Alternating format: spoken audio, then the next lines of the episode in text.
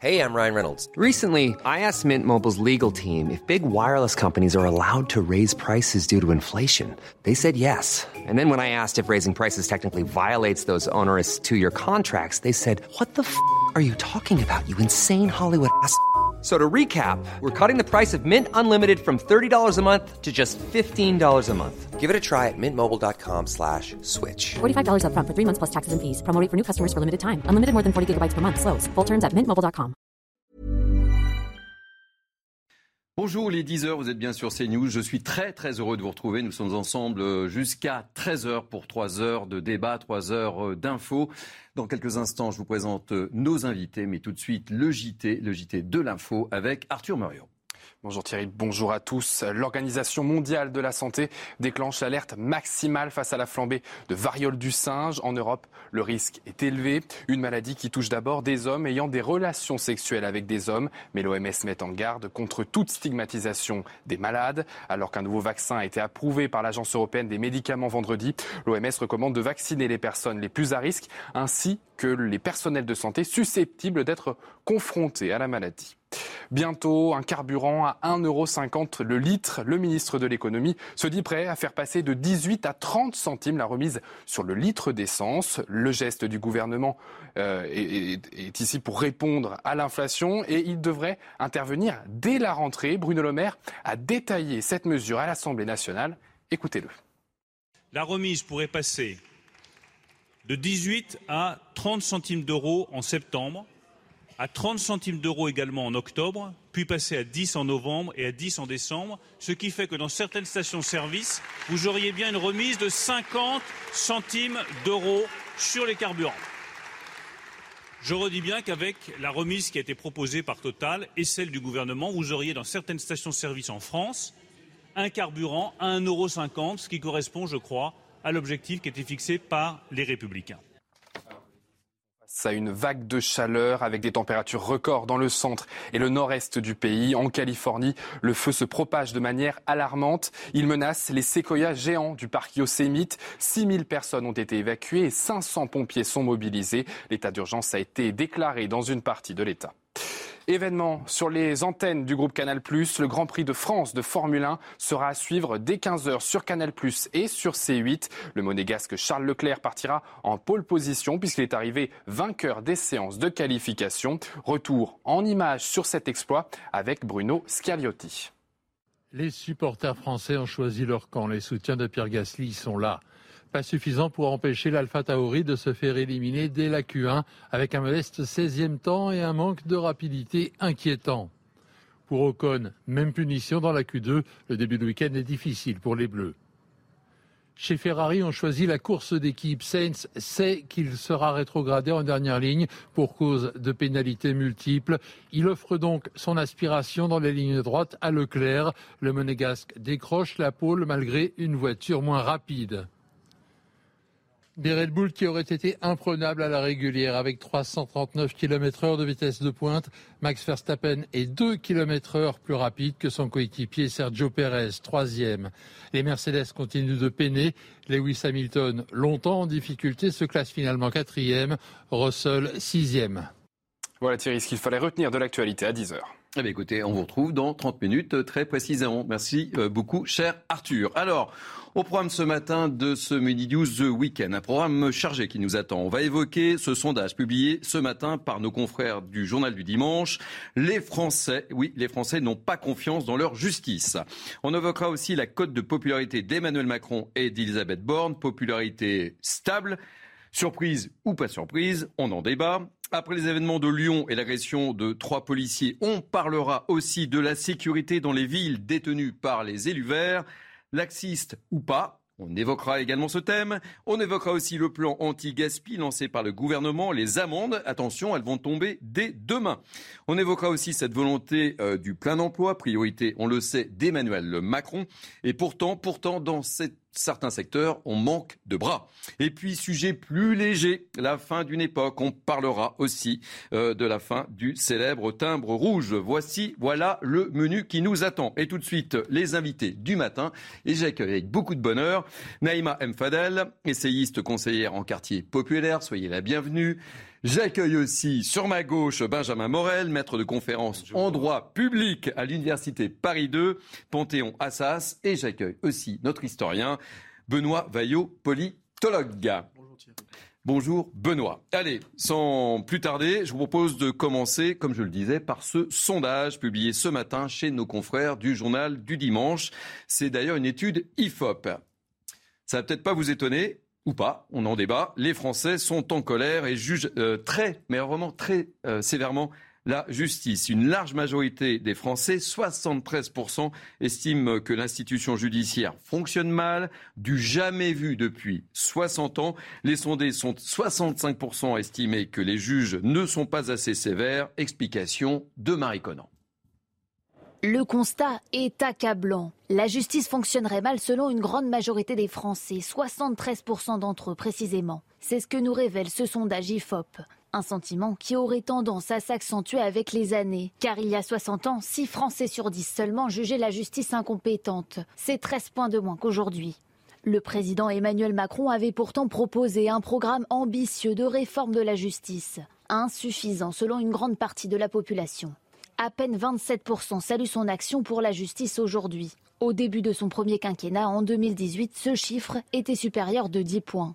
Et le problème ne semble pas uniquement politique, car quand on interroge les Français sur les juges, 65% des sondés ne les estiment pas assez sévères, augmentation là aussi de 14 points en 10 ans. Pour une majorité de Français, les magistrats font preuve de laxisme. Ce sondage intervient alors qu'Éric Dupont-Moretti, ministre de la Justice, a entamé lundi une série de consultations avec les citoyens et les acteurs du monde judiciaire. Voilà, Benjamin Morel. Euh, les Français sont sévères, c'est du jamais vu depuis 60 ans. Sincèrement, est-ce une surprise ou pas pour vous? C'est pas vraiment une surprise parce que, comme vous l'avez dit, ça, s'inscrit dans le temps long en réalité. Quand vous prenez les enquêtes sur une moyenne de 10-20 ans, vous voyez trois phénomènes. D'abord, vous avez un rapport de plus en plus politique à l'institution judiciaire. Grosso modo, par exemple, si vous prenez l'électorat de droite, l'affaire Fillon était un tournant. Et dans cet électorat, il y avait une vraie rupture à ce moment-là, à tort ou à raison, de la confiance vis-à-vis de la justice, avec au contraire une popularité des magistrats qui à ce moment-là s'est envolée à gauche. Donc on voit que le rapport au juge déjà est plus politique et que dans certaines euh, catégories plus politisées, ça peut jouer. Le deuxième facteur, c'est tout bêtement un certain nombre d'affaires qui ont fragilisé l'image de neutralité de la justice, le mur des cons, etc. Alors c'est minoritaire, évidemment, c'est le syndicat de la magistrature et ça ne correspond pas à l'ensemble des magistrats, mais malgré tout, ça fait beaucoup de mal à l'institution. Et le troisième élément, c'est quelque chose qu'on aborde beaucoup sur nos plateaux, c'est aujourd'hui la difficulté du fonctionnement même de l'institution judiciaire. On dit beaucoup les juges sont laxistes, etc. C'est pas si vrai en réalité. C'est-à-dire que vous voyez que, en effet, vous avez des juges qui peuvent avoir une approche particulière, mais vous avez un système qui s'autorégule avec les appels, etc.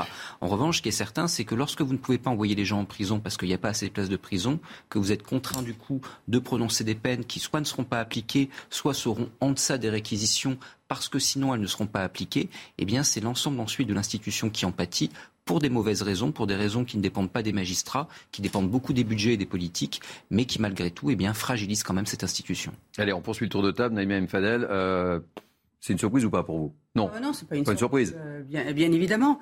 la perception que les juges sont, sont dans une démarche politique, c'est une perception qui est quand même donnée dans dans ce qui se passe, où on a pu rencontrer aussi des affaires qui étaient euh, vraiment jugées d'une manière dans le deux poids deux mesures. On voyait bien que quand c'était effectivement la droite, c'était beaucoup plus sévère que quand c'était la gauche. Donc la perception qu'on peut avoir, effectivement, hein, c'est que les juges sont politiques. En tout cas, voilà, il faudrait peut-être qu'ils nous donnent la preuve qu'ils ne le sont pas. Ensuite, euh, les Français jugent euh, les, les juges laxistes, mais les policiers aussi les jugent laxistes parce qu'ils disent leurs difficultés à parler avec les juges et que les juges reconnaissent tout le travail qu'ils font. Et ce qui les met aussi très en colère, euh, les, policiers, c'est que même les délinquants leur disent, leur disent de toute façon, vous m'arrêtez maintenant, mais euh, dans une heure, je suis sorti. mmh, effectivement, c'est. C'est vrai qu'on l'évoque beaucoup sur les plateaux de, de CNews. Hein, voilà, c'est ce que dit euh, le syndicat de police, notamment Mathieu Vallée, dont moi-même, dans ma ville, je, je, enfin, dans le cadre de mes missions, je rencontre beaucoup de, commissaires de police qui me disent aussi leurs leur, euh, difficultés. Ensuite, il faut se poser aussi la question du maillage territorial aujourd'hui. Avant, on avait quand même euh, les tribunaux de proximité dans les sous-préfectures, qui étaient importants parce qu'ils pouvaient traiter euh, plus vite euh, juger des affaires et éventuellement prévenir. Moi, je voudrais aussi rappeler qu'on a une euh, affaire aussi à une délinquance des mineurs qui a explosé. Et on sait très bien qu'il y a une délinquance pré-adolescente qu'on n'arrive pas à gérer aujourd'hui. Donc avant que ce soit trop tard, il faut aussi pouvoir gérer tout ça. Et on voit bien aussi qu'il y a une explosion de cette délinquance et de cette violence. Benoît Vaillot, on termine le tour de table surprise, pas surprise, pas surprise. Non, franchement, c'est pas c'est pas une surprise. Alors bon, sans, sans revenir sur ce que vous venez de dire, ce avec quoi je suis je suis assez d'accord.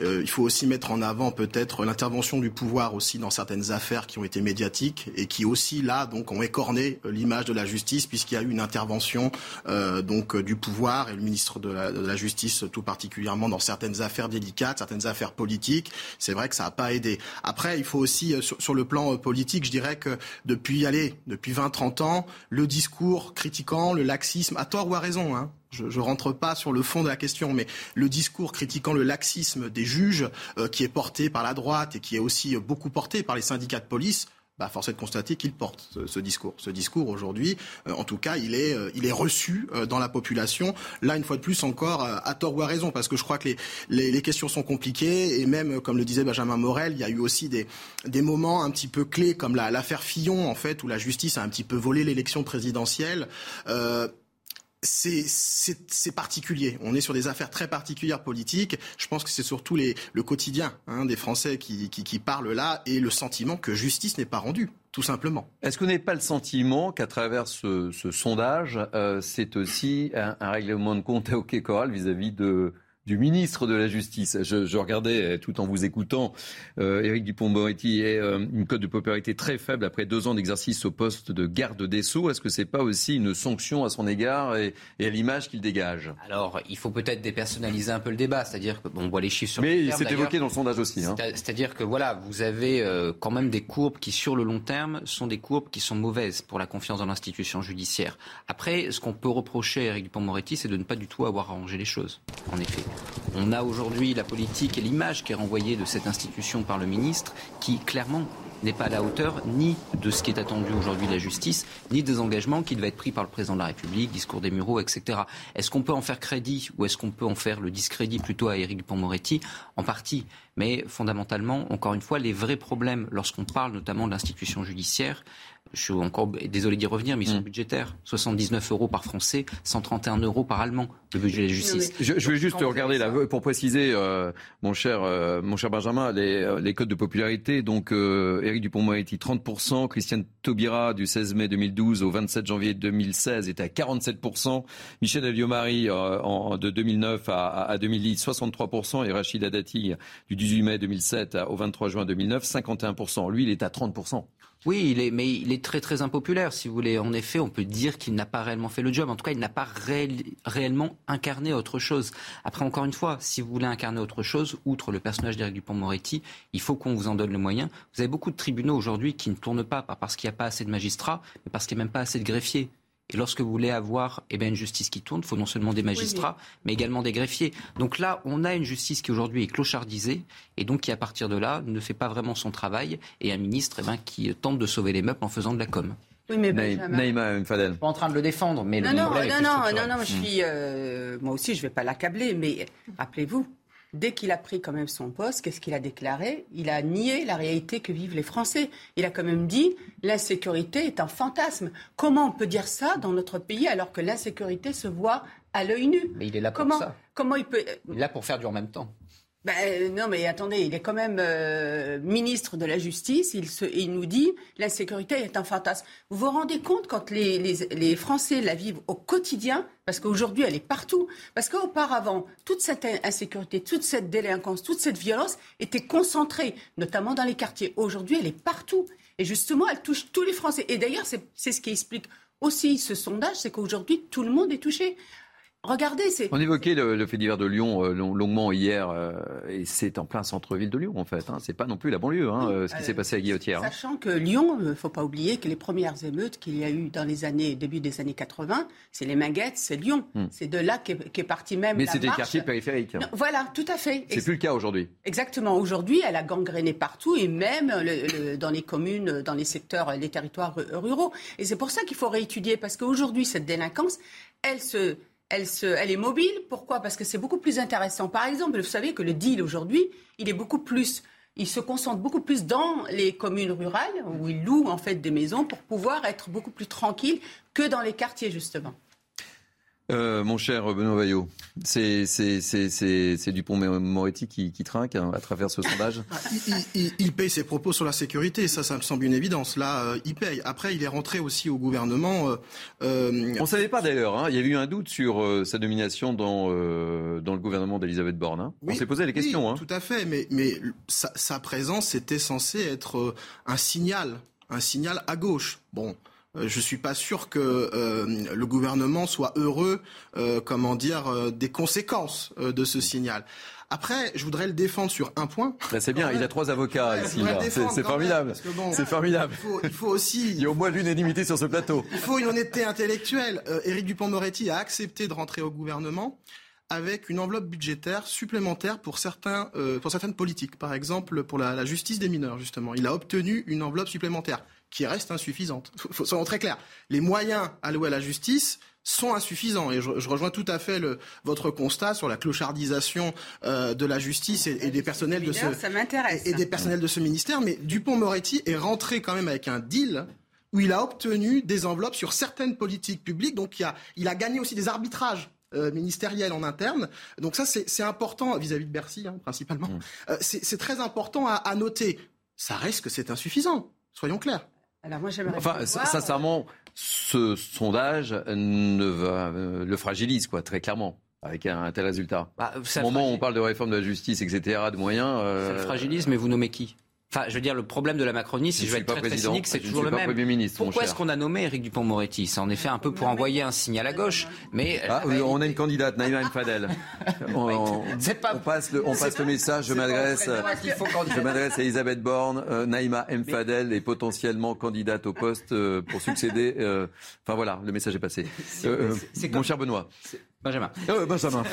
c'est comme Papendiaï, c'est-à-dire qu'en réalité, c'est un peu à chaque fois l'arbre qui masque la forêt. C'est-à-dire que vous avez en règle générale une grande continuité gouvernementale. Prenez la nomination d'Éric Dupont-Moretti. En fait, il cache une absolue inertie de la machine gouvernementale parce qu'il n'y a pas d'arrière-ban en Macronie. Donc qu'est-ce que vous faites? Vous allez chercher une personnalité entre guillemets disruptive. Cette personnalité, tout le monde va en parler pendant une semaine et on ne parlera pas du fait que l'agenda législatif n'a pas changé, que les autres ministres n'ont pas changé, etc.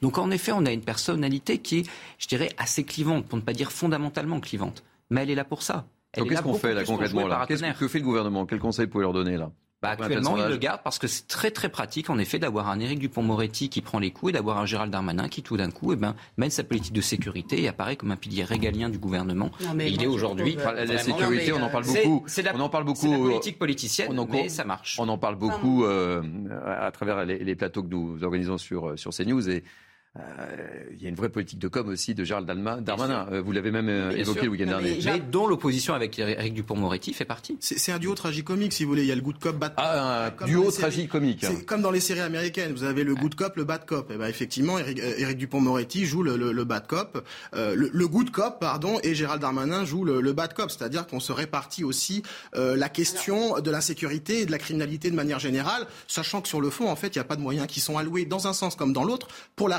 réprimer euh, ou pour euh, la régler. Donc euh, c'est on, est un petit peu effectivement dans, dans, dans, ce jeu-là. Et là, le JDD tape en fait sur Éric Dupont-Moretti par ce sondage.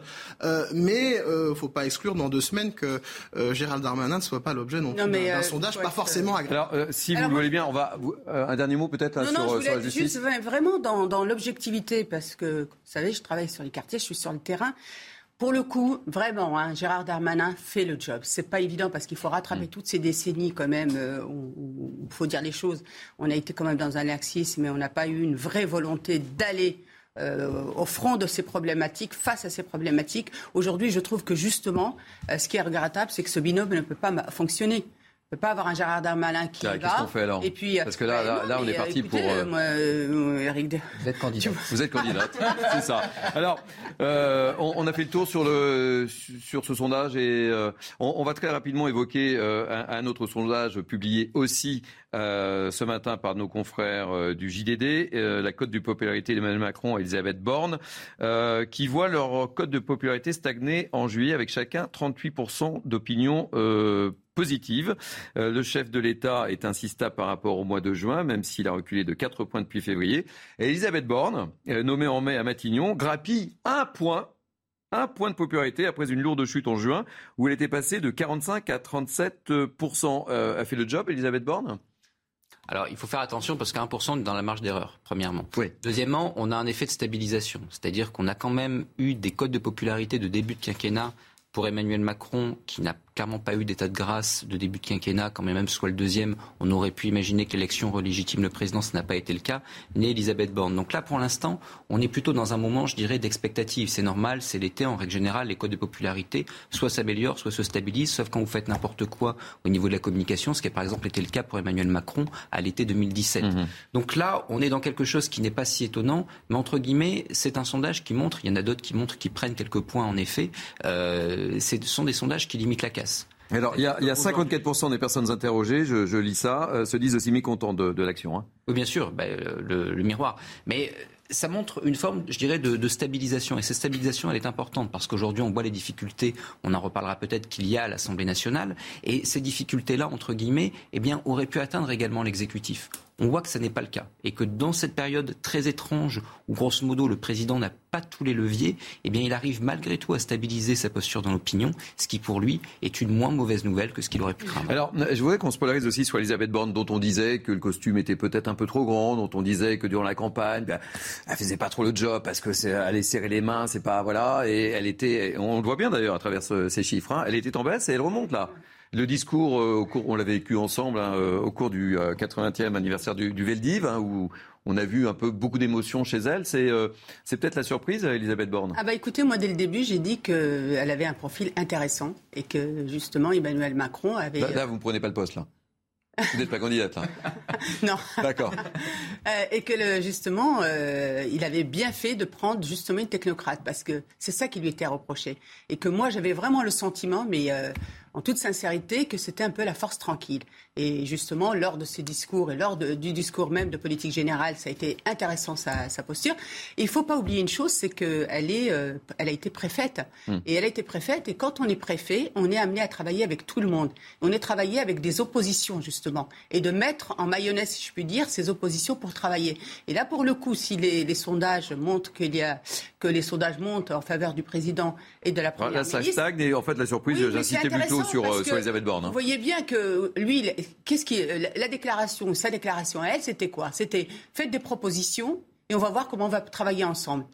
Voilà, mais la balle est dans votre camp. Et aujourd'hui, on voit bien qu'il y a eu des, textes qui ont été adoptés, enfin des projets qui ont été adoptés, du fait de compromis et du consensus. Donc c'est plutôt intéressant. Et effectivement, ça lui permet d'avoir, je veux dire, une période d'été où ils vont être un peu plus tranquilles. Oui, enfin, voilà. Euh, Benoît Vaillot, le politologue que vous êtes, euh, ça vous surprend ce sondage? C'est quoi votre regard? La surprise, c'est peut-être effectivement ce qu'on vient d'évoquer, Elisabeth Borne? Elle fait le job, selon vous? Cette stabilisation, si vous voulez, elle est aussi euh, dans, dans la cote de popularité elle est aussi, je pense, indépendante euh, de ses euh, qualités propres, en fait, à Elisabeth Borne. On est aussi dans un, dans un moment intéressant où il y a un équilibre des pouvoirs qui a été euh, redistribué. en fait, la majorité relative que nous avons à l'Assemblée nationale actuellement pour le gouvernement, le fait qu'il y a une activité parlementaire assez intéressante, puisque là, il n'y a pas de et mouvementé. absolue. Mouvementé. Et mouvementé. C'est-à-dire que, d'un côté, donc, l'absence de majorité absolue cela conduit donc à donner plus de pouvoir aux parlementaires, même de la majorité, mais aussi de l'opposition. On a des amendements de l'opposition qui sont passés, qui ont été votés, euh, je veux dire, euh, de, de, de tous côtés, hein, que ce soit du mmh. Rassemblement national, de la NUPS, etc. Mais aussi l'attitude qui peut être mal comprise par les Français euh, de la NUPS. Cela fait que mécaniquement, l'exécutif, en fait, ne, prend moins de coups aussi euh, dans euh, la critique de l'action politique. Donc il y a aussi cette, euh, situation-là. Et je pense même que l'absence de majorité relative est une chance pour Elisabeth Borne et pour le président de la République dans une perspective de popularité. C'est-à-dire qu'il y a voilà, un vrai partage des tâches. Le, centre de gravité du pouvoir n'est plus à l'Élysée, comme ça a été le cas sur le, le quinquennat précédent. Il est quelque part entre l'Élysée et l'Assemblée nationale et Matignon, dans une triangulation un petit peu euh, complexe. Et donc, les coûts sont mieux répartis. Et ces stabilisations, elles s'expliquent aussi par, par cela. Après, il est vrai que l'élément, à mon avis, le plus structurant, c'est le fait que nous sommes l'été et qu'il y a quand mmh. même... Euh, euh, comme souvent, je veux dire, un, un, désintérêt relatif de la part des Français des questions politiques pendant l'été et qu'effectivement il y a une baisse de l'activité politique de, de, manière générale. Mais heureusement, CNews est là pour en parler. Voilà. Benjamin, comment vous évoquez, c'était quoi à peu près selon vous le, le, fait que qu'Elisabeth Borne remonte comme ça dans, dans, les sondages tout doucement là, On la voit pas venir, puis elle, est là. Encore une fois, on est dans la marge d'erreur, donc il ne faut pas surestimer le poids d'un point. Non, je ne surestime pas, mais euh, c'est. On a en réalité, bah, il y a beaucoup de choses qui ont déjà été dites, mais il y a également un effet de contraste. C'est-à-dire que par rapport au chaudron qui est devenu l'Assemblée nationale, ça a toujours été un chaudron, mais là on va dire qu'il. Ah, moi, hier j'ai utilisé le terme euh, cours de récréation. Bah, Ou cours de récréation, si vous, voulez. aussi. Bah, ça a toujours été un peu une cour de récréation. Oui, mais là pas mal. Hein. Plus focalisé sur notre période, mais euh, c'est vrai que du coup, et je rejoins l'évocation de l'Elisabeth Borne technocrate. Alors ça a des avantages, elle s'est mal maîtrisée, une majorité parlementaire qui aujourd'hui est complexe à gérer, mais en revanche, ça lui permet d'avoir une technicité et d'apparaître face à la tempête comme étant quelqu'un de plutôt rassurant parce que qui maîtrise les dossiers qui n'est pas justement dans l'excès de rhétorique. C'est une faiblesse évidemment lorsque vous voulez faire des envolées lyriques, mais face à l'opinion, au vu du contexte, ça peut être une force. Après, le vrai moment de vérité, il n'est pas maintenant, il est à l'automne. Hein. On va avoir une crise du pouvoir d'achat, mmh. on va avoir une crise énergétique, la situation économique risque d'aller à volo assez rapidement. On a par ailleurs potentiellement des reprises de pandémie entre la variole du singe, la Covid et je ne sais quoi encore. Donc pour arriver à tenir le pays dans cette circonstance-là, eh bien c'est à ce moment-là qu'on verra entre guillemets, la capacité d'Emmanuel Macron et d'Elisabeth Borne à réellement incarner quelque chose de fort et de structurel. Il est clair que le retour de vacances, quand on va demander aux, Français, on, en parlera ce, matin, de se serrer la ceinture, euh, de couper la Wi-Fi, euh, de faire attention à l'électricité, etc. Je pense que le retour de vacances, euh, les Français bien bronzés, ça va être un peu difficile, ça va être un peu tendu. Naïma, et ensuite, on... oui. Non, non, je voulais juste que justement, préfet, c'est savoir gérer les crises. Benoît? Écoutez, j'ai rien à ajouter là-dessus, si ce n'est qu'effectivement l'automne va être chaud. Et je rajouterais juste à, l'énumération euh, de Benjamin Morel euh, le fait qu'ils ont encore euh, dans les cartons la volonté de réformer le, notre système de retraite. Donc c'est, mmh. ça va vraiment être un, moment décisif. Donc, et la réforme, de, la réforme du marché de l'emploi. Et on en parlera ce matin Très précisément. Euh, dans quelques instants, on se retrouve avec un nouveau thème. On va parler de la sécurité dans les villes écolos. On parlera également de la sécurité euh, appliquée euh, à Nice aussi. On fera le, le parallèle. on se retrouve dans quelques instants parce que là, c'est la publicité. Vous êtes bien sûr CNews, soyez les bienvenus. Il est quasiment 10h30, c'est midi 12 week-end. Et tout de suite, c'est le Flash Info avec Arthur Muriot. Les axes routiers français seront moins chargés aujourd'hui. Bison Futé prévoit du vert pour les départs et pour les retours au niveau national. Vigilance en Auvergne-Rhône-Alpes. Du orange est à prévoir dans le sens des départs. C'est bien mieux que la journée d'hier avec ses plus de 800 km d'embouteillage. Aujourd'hui, cela fait six mois que la guerre en Ukraine a débuté. Un triste décompte marqué par un nouveau bombardement sur le port d'Odessa, place stratégique sur la mer Noire hier. Il a été effectué au lendemain de l'accord entre Kiev et Moscou sur l'exportation de céréales et qui devait voir la mise en place d'un couloir maritime. L'Ukraine assure que Vladimir Poutine a craché au visage de l'ONU en compromettant cet accord. De son côté, la Russie affirme avoir visé des infrastructures militaires ukrainiennes. La construction de la station spatiale chinoise se poursuit. La deuxième des trois modules a été lancée aujourd'hui. Il mesure 18 mètres de longueur et près de 4 mètres de diamètre. Il se dirige désormais vers le premier module et un défi à haut risque l'attend, l'opération d'amarrage. L'équipage va devoir effectuer plusieurs manœuvres de haute précision pour assembler les deux le troisième module est quant à lui attendu avant la fin de l'année 2022. Merci cher Arthur, on vous retrouve à 11h pour un JT complet. Euh, on se retrouve avec nos invités du matin que je vous représente, Naïma M. Fadel, Benjamin Morel et Benoît Vaillot. Alors, nouveau thème, après avoir parlé politique, après avoir parlé justice, euh, je vous propose de parler de la sécurité dans les villes détenues par les élus verts. Euh, je voudrais m'appuyer notamment sur cette agression de trois policiers à Lyon, dont on a beaucoup parlé sur cette antenne, et cette question que nous avons posée. Lyon est-elle devenue, comme l'évoquait Laurent Vauquier, le président de la région Auvergne-Rhône-Alpes, la ville la plus dangereuse de France? Quelle est la politique des élus verts en matière de sécurité. Je vous propose de regarder le sujet de Thibault Marcheteau et on débat juste après.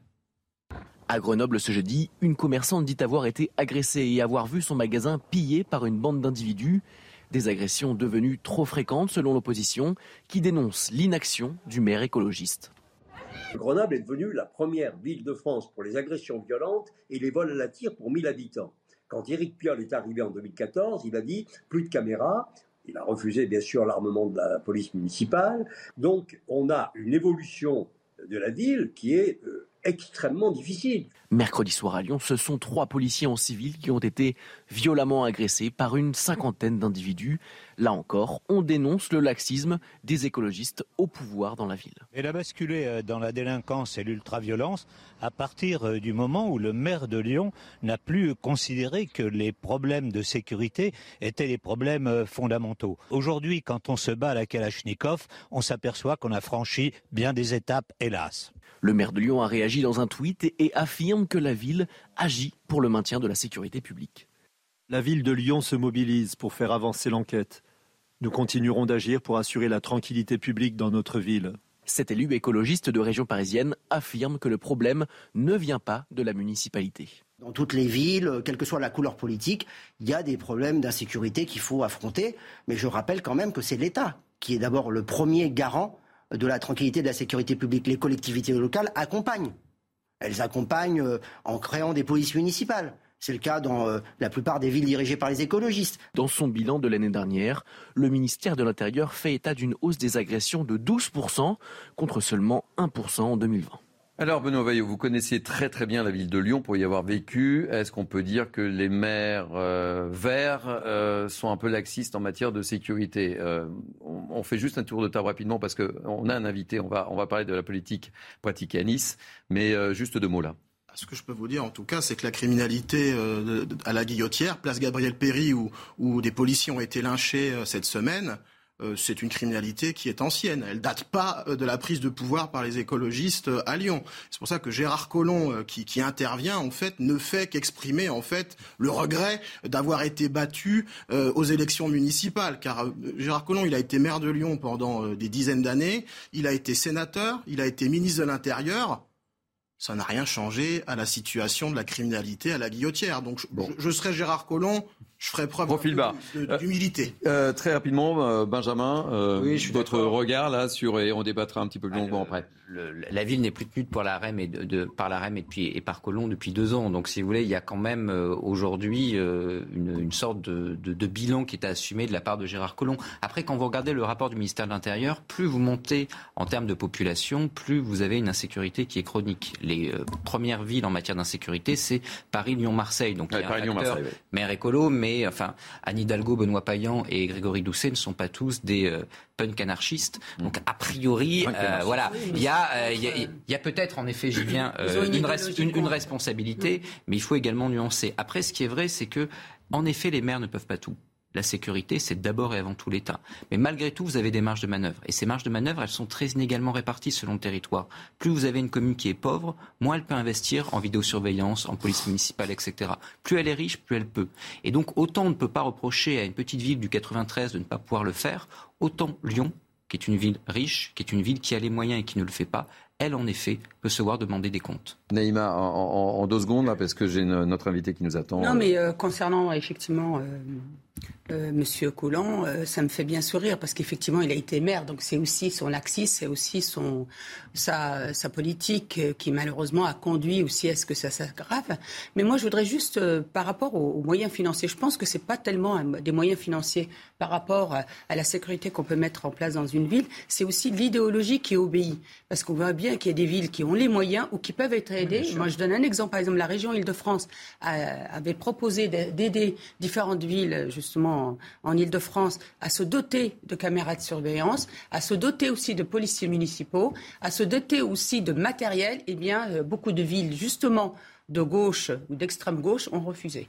Bon, écoutez, on va se tourner justement, euh, on va prendre la direction du sud, on va prendre la direction de Nice. Nous sommes euh, en direct avec Anthony Boré, qui est le premier adjoint euh, au maire de Nice en charge de la sécurité et du logement. En gros, c'est monsieur sécurité du maire de Nice. Et le moins qu'on puisse dire, c'est qu'à Nice, monsieur Boré, merci d'être avec nous. Vous mettez le paquet. Je regarde 550 policiers euh, municipaux, c'est-à-dire un policier pour 636 habitants. Euh, la sécurité, vous la jouez à fond chez vous, hein?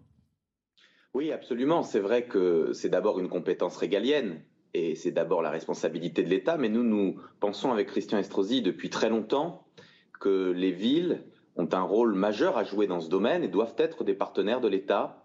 Et quand je dis les villes, c'est bien sûr la municipalité, la police municipale, qui euh, à la fois fait de la prévention et de la répression, mais c'est aussi euh, les bailleurs sociaux, puisque je suis à la tête, par exemple, du principal bailleur social des Alpes-Maritimes, qui a passé une convention avec le procureur de la République pour essayer euh, d'expulser des dealers reconnus et qui parfois aussi euh, lancent des kalachnikovs sur des policiers pour pouvoir les expulser de leur logement. Alors c'est vrai que nous utilisons l'ensemble des moyens qui sont les nôtres pour combattre la délinquance en lien avec les services de l'État. Alors vous avez mis beaucoup de moyens, hein, en plus des, moyens humains, mais il y a, un très grand centre de, supervision, euh, il y a des caméras. Combien vous avez de caméras dans, votre ville? Alors nous avons 3800 caméras qui sont à la fois sur l'espace public, en même temps dans nos tramways et, visionnées en temps réel, et dans nos bus, dans nos gares.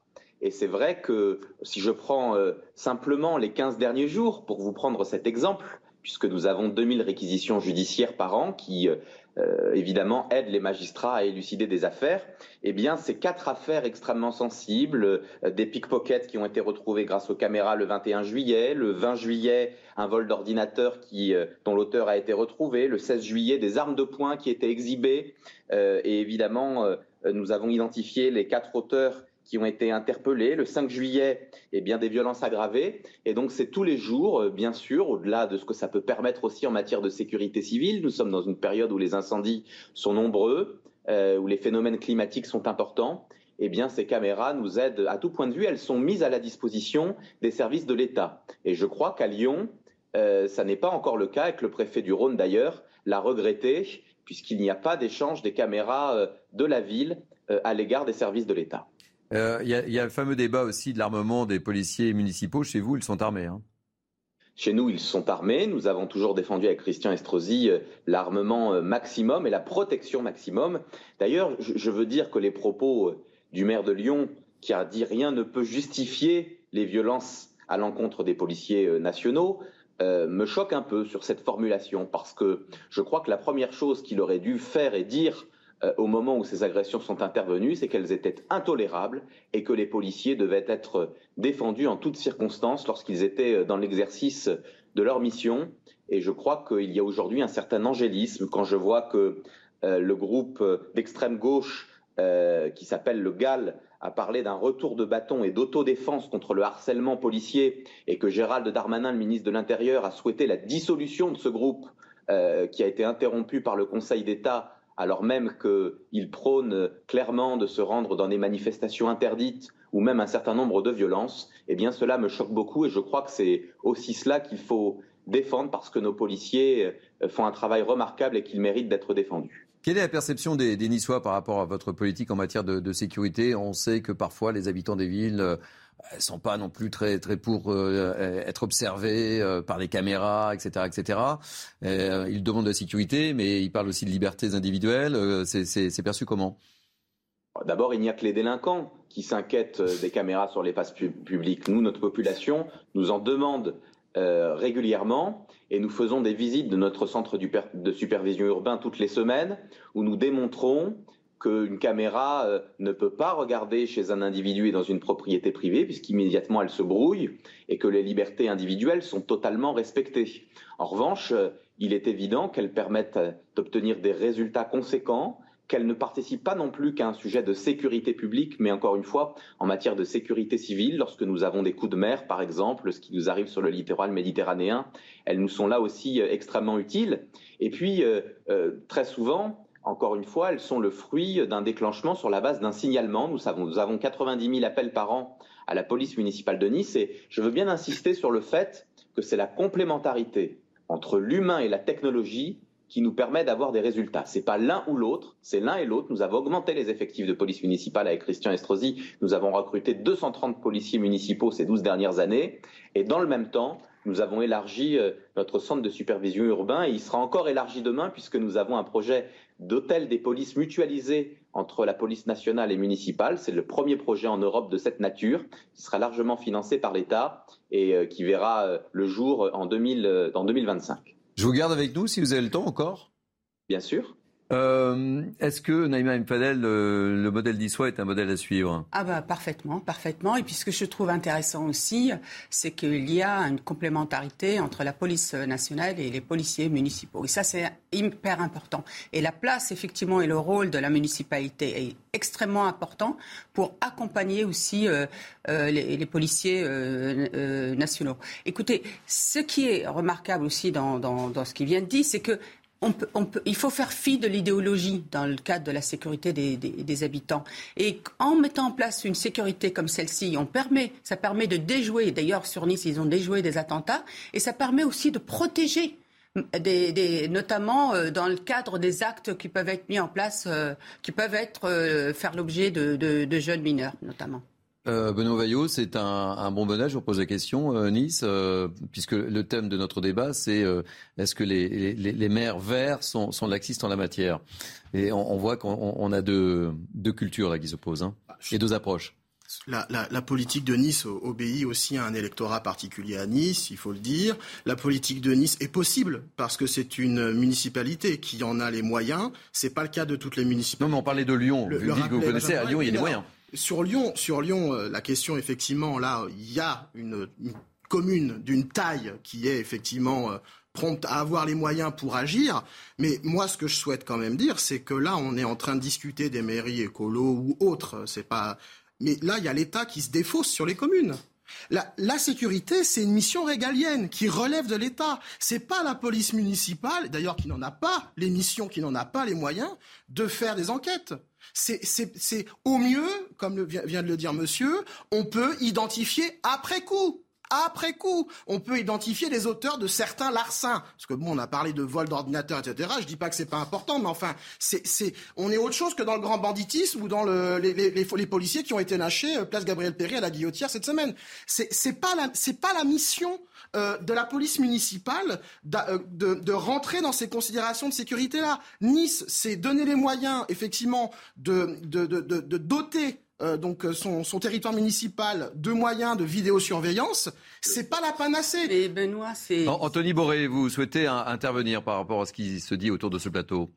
Oui, bien entendu. Euh, bien sûr, c'est la responsabilité de l'État d'abord. Mais encore une fois, moi je crois que c'est la responsabilité de chacun d'entre nous, y compris des citoyens, de participer à la sécurité de leur pays. Et d'ailleurs, euh, bien sûr, euh, c'est plus facile quand on est une grande ville qu'une ville moyenne de pouvoir s'engager sur ces, sur ces problématiques. Mais enfin, elles sont largement financées par l'État. Nos caméras ont été très largement financées. Je crois que la ville de Lyon, la ville de Paris, la ville de Marseille sont des villes qui ont quand même, elles aussi, des moyens. Et c'est une question de choix politique. Nous, il y a 12 ans, nous avons fait ce choix. C'est vrai que c'est très loin du wokisme et d'autres problématiques qui sont portées par ces maires que je respecte parce que moi, je suis attaché à la libre administration des collectivités territoriales. Mais enfin, quand la police municipale de Nice arrête un terroriste, arrête un terroriste de la basilique Notre-Dame, grâce aux caméras de vidéoprotection, à une borne d'appel d'urgence que nous avons placée là avec Christian Estrosi, comme nous en avons placé devant toutes les écoles de la ville. Eh bien, je crois qu'on démontre qu'on n'est pas simplement dans le larcin euh, du vol d'ordinateur. J'ai pris ces exemples-là parce que ce sont les plus récents et que je voulais vous faire la démonstration sur ces 15 derniers jours que nous avions été efficaces, mais euh, il y a évidemment des choses bien plus graves et notamment des violences intra intrafamiliales pour lesquelles nous interpellons euh, tous les mois des délinquants grâce à nos caméras de vidéoprotection. On, on, sait, euh, Anthony Boré, que l'approche euh, des, maires verts est, plutôt de mettre une police municipale à la disposition des associations, moins dans la sécurité, plus dans le dialogue. Et bon an, mal an, euh, on se rend compte que c'est difficile, quoi. Oui, c'est difficile. Après, l'idée d'avoir une police de proximité qui soit quand même en lien avec le terrain, c'est ce qui avait été développé notamment par Chevènement au début des années 2000. On sait que ça marche. Donc là, il y a malgré tout des possibilités. Il ne faut pas penser la police Mais pas que ça, quoi. comme un instrument. De toute façon, ça ne peut pas être un instrument idoine de répression. Mmh. Parce que les missions de la police municipale, les limites de ces missions et les limites légales, hein, lui permettent pas de se substituer à la police nationale. Donc on est dans une mission qui, ça a été dit, ne peut être qu'une mission de complémentarité entre euh, ces deux organes. De l'autre côté, je rejoins tout à fait ce que disait Benoît Vaillot, c'est-à-dire que le problème, entre guillemets, même si vous avez une partie des caméras qui sont financées par l'État, il faut voir que malgré tout, les communes doivent assumer ensuite le coût du visionnage des, du visionnage des images, etc. Que vous ayez une ville comme Nice, qui est quand même très singulière du point de vue de sa sociologie, du point de vue de son territoire, etc., qui ait les moyens de mener une telle politique, banco, c'est très très bien pour Nice. Mais c'est difficile envisageable pour d'autres communes qui sont dans un état financier beaucoup plus compliqué. J'exclus Lyon, même si Lyon est quand même pas tout à fait un copier-coller de c'est-à-dire que c'est une commune beaucoup plus vaste, avec beaucoup plus contrasté, et donc à partir de là, le modèle niçois lui-même n'est pas tout à fait placable à Lyon. Donc, si jamais vous considérez que grosso modo c'est aux communes de faire toutes les communes ce que, font, ce que fait Nice, à ce moment-là, vous créez un territoire à deux vitesses, avec des communes dans lesquelles vous acceptez structurellement l'instabilité et l'insécurité, parce que c'est comme ça, on n'a pas les moyens de la conjurer, et des communes dans lesquelles vous pouvez vous en passer, vous pouvez lutter contre. Donc en effet, c'est bien ce que font les maires, mais le vrai rôle et le rôle central, celui qu'on attend dans l'affaire, c'est l'État. Euh, je voudrais euh, recentrer le débat sur euh, l'interro oral que je vous pose Naïma et, messieurs, c'était est-ce que les maires verts sont euh, trop laxiques, euh, euh, en, matière de laxistes Difficile le matin. Hein C'est pas facile le matin. XO. Je sais pourquoi vous dites ça. c'est ça le, thème de mon interro oral ce matin. vous répondez quoi à ça bah, Écoutez, je, je, reviens à ça. Effectivement, il y a une idéologie des Verts et en général de la gauche qui est laxiste sur ces questions-là, qui va beaucoup plus répondre aux problèmes d'insécurité de délinquance par notamment des actions sociales, notamment dans les quartiers, par des activités de loisirs, etc. C'est ce qu'on a vu d'ailleurs depuis ces 40 dernières années. Sauf qu'on voit bien qu'on n'a pas le résultat escompté et qu'au contraire, la délinquance n'a fait qu'augmenter. Euh, il y a des dotations, il y a des financements de l'État qui peuvent justement aider les villes à se doter de, personnel, de, notamment de matériel, et, etc. Notamment dans le cadre de la politique de la ville, vous avez des financements très importants. Vous avez aussi les régions qui peuvent aussi euh, financer. Et puis encore une fois, la police euh, municipale, elle ne peut plus être de proximité parce que malheureusement, la délinquance est telle qu'ils ne peuvent plus aller dans les quartiers. Sincèrement, elle peut être dans le maillage avec les familles, avec les associations, elle peut être dans le renseignement, mais je vous assure que... Si vous n'êtes pas justement dans le maillage, si vous n'êtes pas justement dans le dialogue avec les assos, avec les communes, etc., vous perdez quelque chose fondamentalement. Et ça permet de mobiliser également, de faire sortir entre guillemets de ces quartiers de leur isolement. Alors, puisqu'on non mais justement, donc la complémentarité entre police nationale et police municipale, les policiers municipaux, ils peuvent être porteurs effectivement de ce mise en lien avec les associations qui sont des vrais interlocuteurs, avec les établissements scolaires, avec les bailleurs sociaux. Ça, j'ai trouvé ça intéressant parce que les bailleurs sociaux, dans le cadre en fait du renseignement, ce qu'on a moins aujourd'hui il faut absolument travailler le renseignement qui peut faire qu'on sache tout ce qui se passe sur un quartier, notamment qu'on peut être dans cette complémentarité dont je parlais. Très, rapidement, euh, Benoît Vaillot, parce que justement, on va, on va enchaîner avec un, sujet sur la vidéosurveillance. Pour répondre à votre question, est-ce que les maires verts sont laxistes? Moi, je vais vous dire franchement, on ne peut pas répondre aujourd'hui à l'heure actuelle. Par contre, je vais vous donner un cas d'étude en bonne universitaire. Je vais vous donner un exemple qui va nous, nous intéresser, si vous me permettez 30 secondes. C'est celui de la guillotière. Place Gabriel Péry, ça fait euh, des années maintenant qu'on a une population stagnante euh, d'étrangers en situation irrégulière qui s'adonne à, à, de la petite délinquance, ce Place Gabriel Péry. Quelle est la solution face à cette situation? Euh, Sous Gérard Collomb, on n'a rien fait de particulier. Eh bien, écoutez, la, la ville de Lyon a eu comme projet de régulariser la vente à la sauvette de certaines choses, place Gabriel Péry, ils étaient dans une logique d'action sociale. Pourquoi? Je ne vais même pas juger cette action sociale. C'est ce qu'ils peuvent faire parce que hein. ce n'est pas dans les missions municipales d'assurer la sécurité à, ce niveau-là. La police municipale, c'est la tranquillité, l'ordre public, etc. Mm. Mais ça n'est pas investiguer, ça n'est pas remonter des filières et ça n'est pas arrêter les étrangers en situation irrégulière pour les expulser. Ce n'est pas leur mission. Donc c'est pour ça qu'il y a un État là qui se défausse là dans cette histoire mm. aussi. Il faut, il faut le dire. Le ministre de l'Intérieur est aussi responsable de ce qui se passe. Et euh, par contre, euh, que la, la, la caméra, faut pas être idéologique sur ces questions là Hein. Il ne faut pas être contre la vidéosurveillance de façon euh, dogmatique, mais il faut s'interroger sur son utilité réelle, sur son impact sur les libertés publiques. Et vraiment, il faut recruter des hommes. Il faut recruter des hommes en bleu, des hommes et des femmes en bleu. C'est ça la, la clé euh, de, de, de, de, toutes nos discussions en fait sur la délinquance, la criminalité, l'insécurité, etc. C'est de recruter des agents de police nationale et bien formés. Ça n'est pas dans la police. Le, le salut n'est pas dans la police municipale. Anthony Barré, vous êtes toujours avec nous. Euh, ça, vous inspire quoi? D'abord, moi, j'oppose jamais répression et prévention. Je crois que plus on fait de la proximité, plus on interpelle. Et je le constate tous les jours. Et les instructions qui sont données à la police municipale, c'est bien de faire du terrain, c'est bien d'aller dans les quartiers, c'est bien d'être proche des associations et des commerçants. Et cela ne leur empêche pas d'interpeller, puisque nous procédons à près de 8000 interpellations par an. 8000. C'est colossal. Euh, bien sûr qu'il faut pas substituer la police nationale et la police municipale. Ce sont deux polices distinctes. Je fais partie de ceux d'ailleurs qui défendent des compétences plus fortes pour nos policiers municipaux. Aujourd'hui, ils n'ont pas le droit de contrôler les identités, par exemple, ou d'ouvrir des coffres de voitures. Je trouve que ce sont des compétences qui leur manquent. Mais je crois aussi, encore une fois, que si euh, le ministre de l'Intérieur a bien sûr une responsabilité, je crois qu'il en est conscient et qu'il l'assume d'ailleurs avec force et avec engagement, eh bien, euh, il est du devoir de chacun d'entre nous de l'accompagner. Euh, on dit que la police municipale et les municipalités n'ont pas de pouvoir d'enquête. Pourtant, dans le tweet que vous avez montré tout à l'heure, le maire de Lyon disait Nous sommes là pour faire avancer l'enquête. C'est bien la preuve que lui-même est un peu perdu sur ses propres compétences. Eh, Et donc, Anthony Boré, c'est mon petit côté provocateur. C'est mon petit côté provocateur. moyens matériels. Anthony Boré, c'est mon côté provocateur. Quel conseil pouvez-vous donner, en vertu de l'expérience qui est la vôtre, aux élus verts Ils sont à la tête de grandes villes. Hein. Euh, on parle mais, de, mais moi, je de, Lyon, de, Strasbourg. Je ne suis pas moralisateur et je partage l'idée que chaque commune est différente et que chacun a ses moyens, ses problématiques, ses spécificités. En revanche, je crois que la sécurité est la base de beaucoup de politiques. Je crois que sans sécurité, il n'y a pas de logement. Je crois que sans sécurité, il n'y a pas euh, d'attractivité du territoire. Je crois que sans sécurité, il n'y a pas de commerce. Je crois que sans sécurité, il n'y a pas de tourisme. Et donc j'invite ces élus à en faire de la politique, des politiques de sécurité, une priorité de leur action, parce que c'est d'elles souvent que découlent bien d'autres problématiques sociales euh, et- et- et touristiques. Anthony Boré, merci. Je rappelle que vous êtes premier adjoint au maire de Nice mais, et en charge euh, bien sûr de la sécurité et du logement. Merci d'avoir participé à cette émission ce matin. On marque une pause et on se retrouve avec nos invités avec plein d'autres thèmes. On a un programme très très chargé ce matin sur Midi News Weekend. Ravi de vous retrouver sur CNews, c'est Midi News Weekend et là c'est le moment du JT présenté par Arthur Muriot.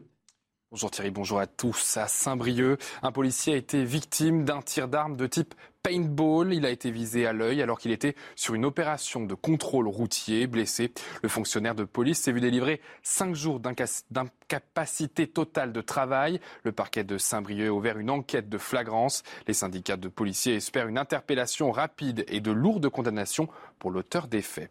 La taxe sur les super profits des grands groupes rejetée de justesse par l'Assemblée nationale. 96 votes pour et 114 contre. Cette série d'amendements de l'opposition NUPS et Rassemblement national voulait taxer jusqu'à 25% les bénéfices exceptionnels des grandes multinationales de transport de marchandises ou pétrolières. Bruno Le Maire, le ministre de l'économie, avait critiqué le principe de cette taxe. Écoutez les réactions de ses députés.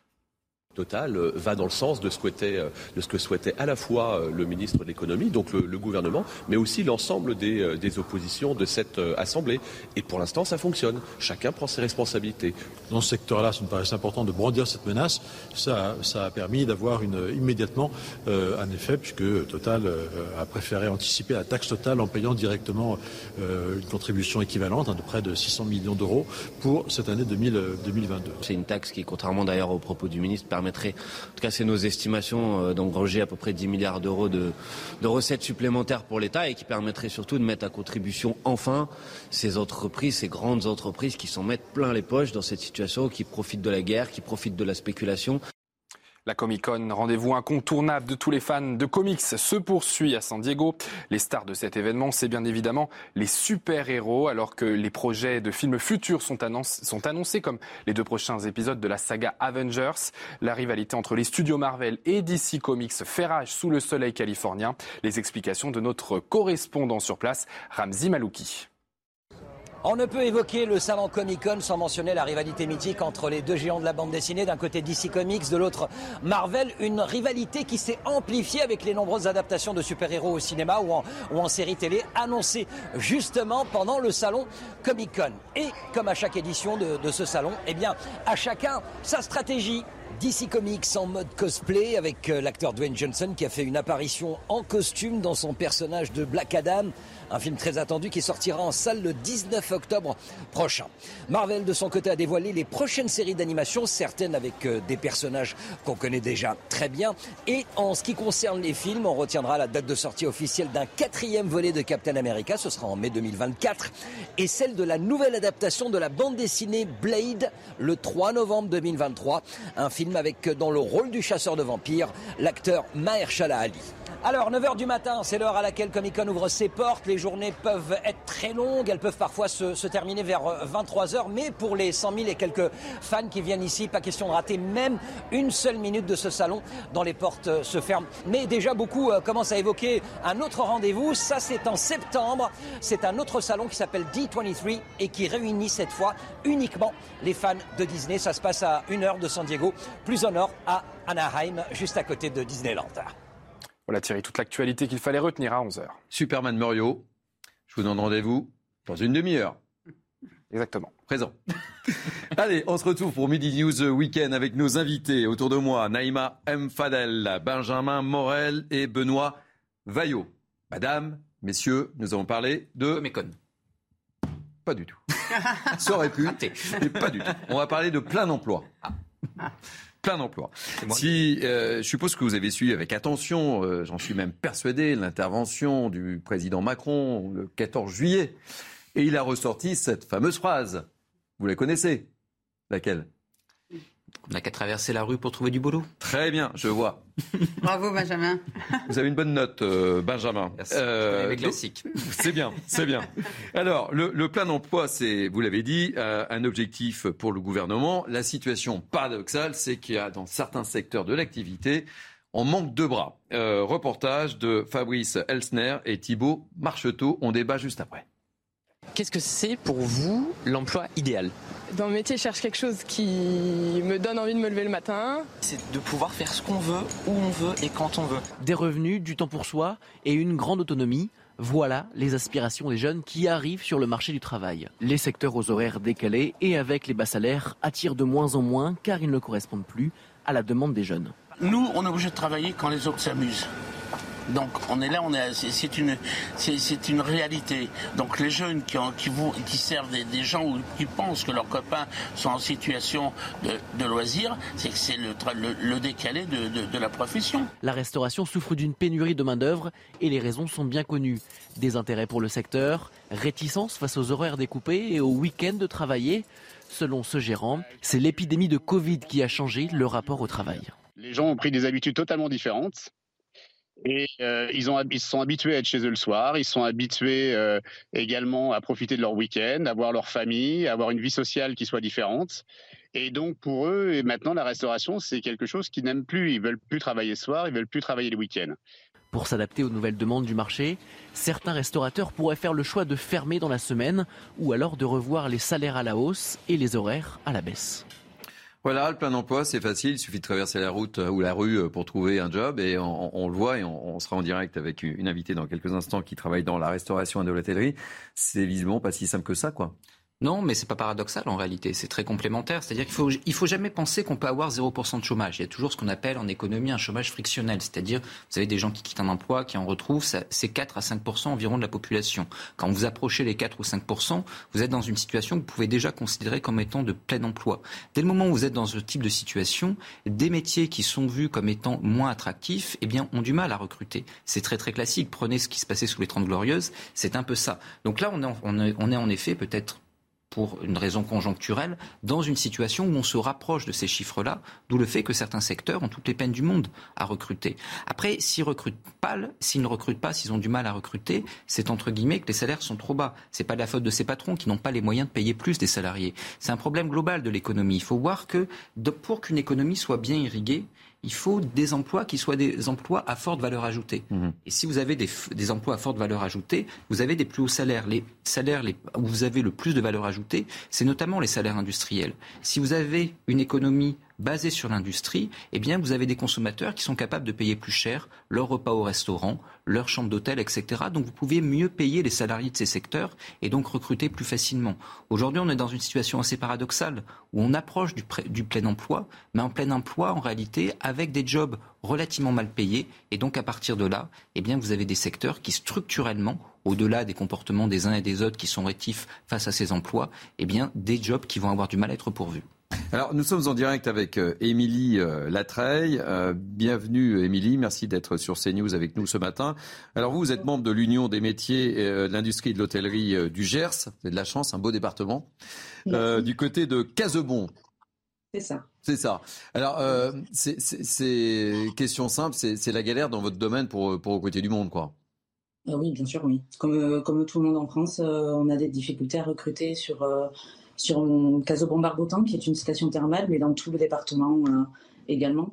Euh, on n'arrive pas à, compléter nos équipes. Alors vous êtes à la tête d'un hôtel, restaurant, spa. Euh, dans quelle situation êtes-vous personnellement? Alors aujourd'hui en cuisine, on a l'équipe est au complet, mais c'est en service qu'on a du mal à recruter. Et j'ai besoin d'une femme de chambre aussi pour le mois d'août. je, ne trouve personne. Donc, euh, et pour le poste de service, pour, euh, je cherche depuis le début d'année. Je suis passée par Pôle Emploi. Euh, j'ai fait des forums de l'emploi. je suis passée par des intermédiaires type, voilà, il y a un professeur de l'école hôtelière de Toulouse qui a créé un compte WhatsApp pour ses élèves. Je suis passée par là aussi, les réseaux sociaux, etc. je ne trouve personne. Quand Emmanuel Macron euh, redit le, 14 juillet cette fameuse phrase qui a créé une certaine polémique au moment euh, où il l'avait prononcée déjà il y a quelque temps et il a, persisté, signé, il suffit de traverser la, rue ou la route pour, trouver un job. Vous, vous, dites quoi, vous? Eh Oui.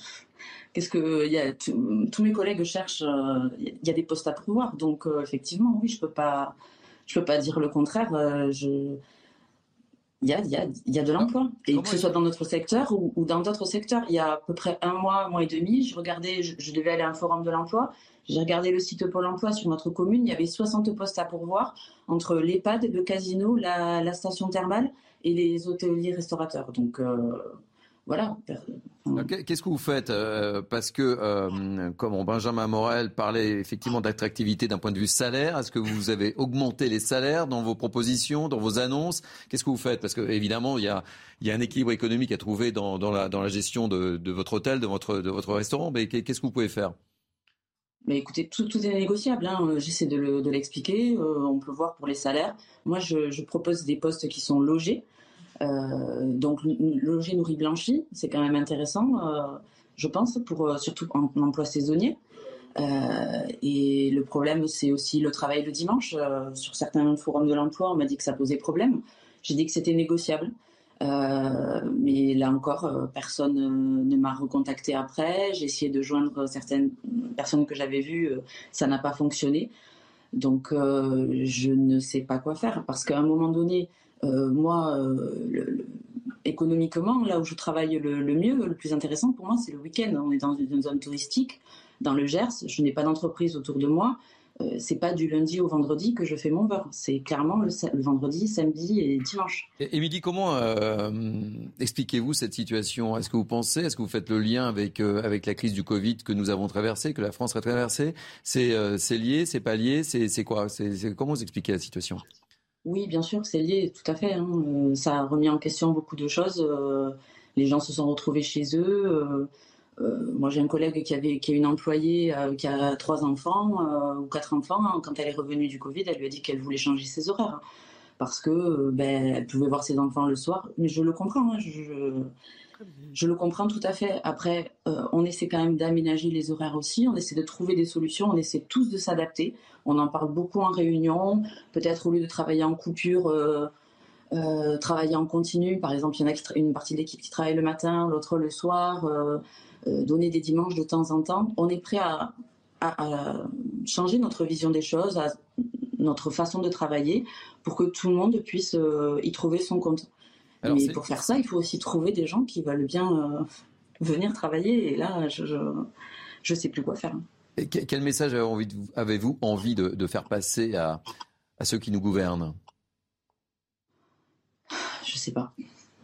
On vous sent totalement désabusé là, Émilie. Hein. Ben, c'est vrai que c'est difficile. Et puis nous, on est dans une zone rurale. Donc euh, moi encore, je suis sur une station thermale, mais j'ai des collègues qui sont au milieu de rien. Euh, c'est encore plus difficile pour eux. Donc euh, nous, on est obligé, on a pris la décision déjà l'année dernière de fermer deux midis par semaine. Euh, et euh, hors saison, on va fermer deux jours par semaine, alors qu'on était ouvert avant le Covid, on était ouvert tout le temps. Voilà. Mais là, c'est plus possible. Et j'ai des collègues qui ferment 3-4 jours par semaine. Vous, restez avec nous, on va, faire un petit tour de table avec nos, invités quand, vous entendez le, témoignage d'Émilie Latreille. Euh, Benoît Vaillot, ça, ça vous inspire quoi? Bah, Là, il y a un vrai malaise. Hein. Ça, m'inspire particulièrement dans le secteur de la restauration. Déjà, rappeler que le, SMIC de la restauration, le salaire minimum euh, indexé sur la croissance pour la restauration, est en dessous euh, du SMIC général il faut rappeler aussi que la restauration, on est particulièrement mal payé actuellement. Alors justement, euh, Émilie, vous êtes euh, toujours en ligne avec nous. C'est quoi le salaire moyen chez vous? Alors euh, moi, c'est 1400. 1400 euros? Oui. Logé nourri. Logé nourri. 1400 euros logé nourri. Blanchi. Blanchi. Les conditions de travail aussi, c'est là où je voulais en venir. Les conditions de travail sont aussi importantes. Effectivement, si vous, si vous assurez de, loger et de blanchir euh, euh, vos employés, c'est effectivement des avantages à prendre en considération, particulièrement pour les emplois saisonniers, euh, comme il semble que c'est le cas chez vous. Mais de manière générale, plein emploi ou pas plein emploi, c'est quel emploi? Il y a aussi une précarisation du travail de manière générale.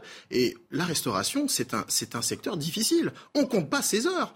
et puis là, on a, on a vécu des canicules, nous. Imaginez, Excusez-moi, travailler dans 6 mètres carrés à 40 degrés, c'est dans une cuisine. C'est, il y a des conditions de travail qui sont difficiles. Il faut, faut, aussi avoir euh, conscience de ce. Attendez, attendez, attendez.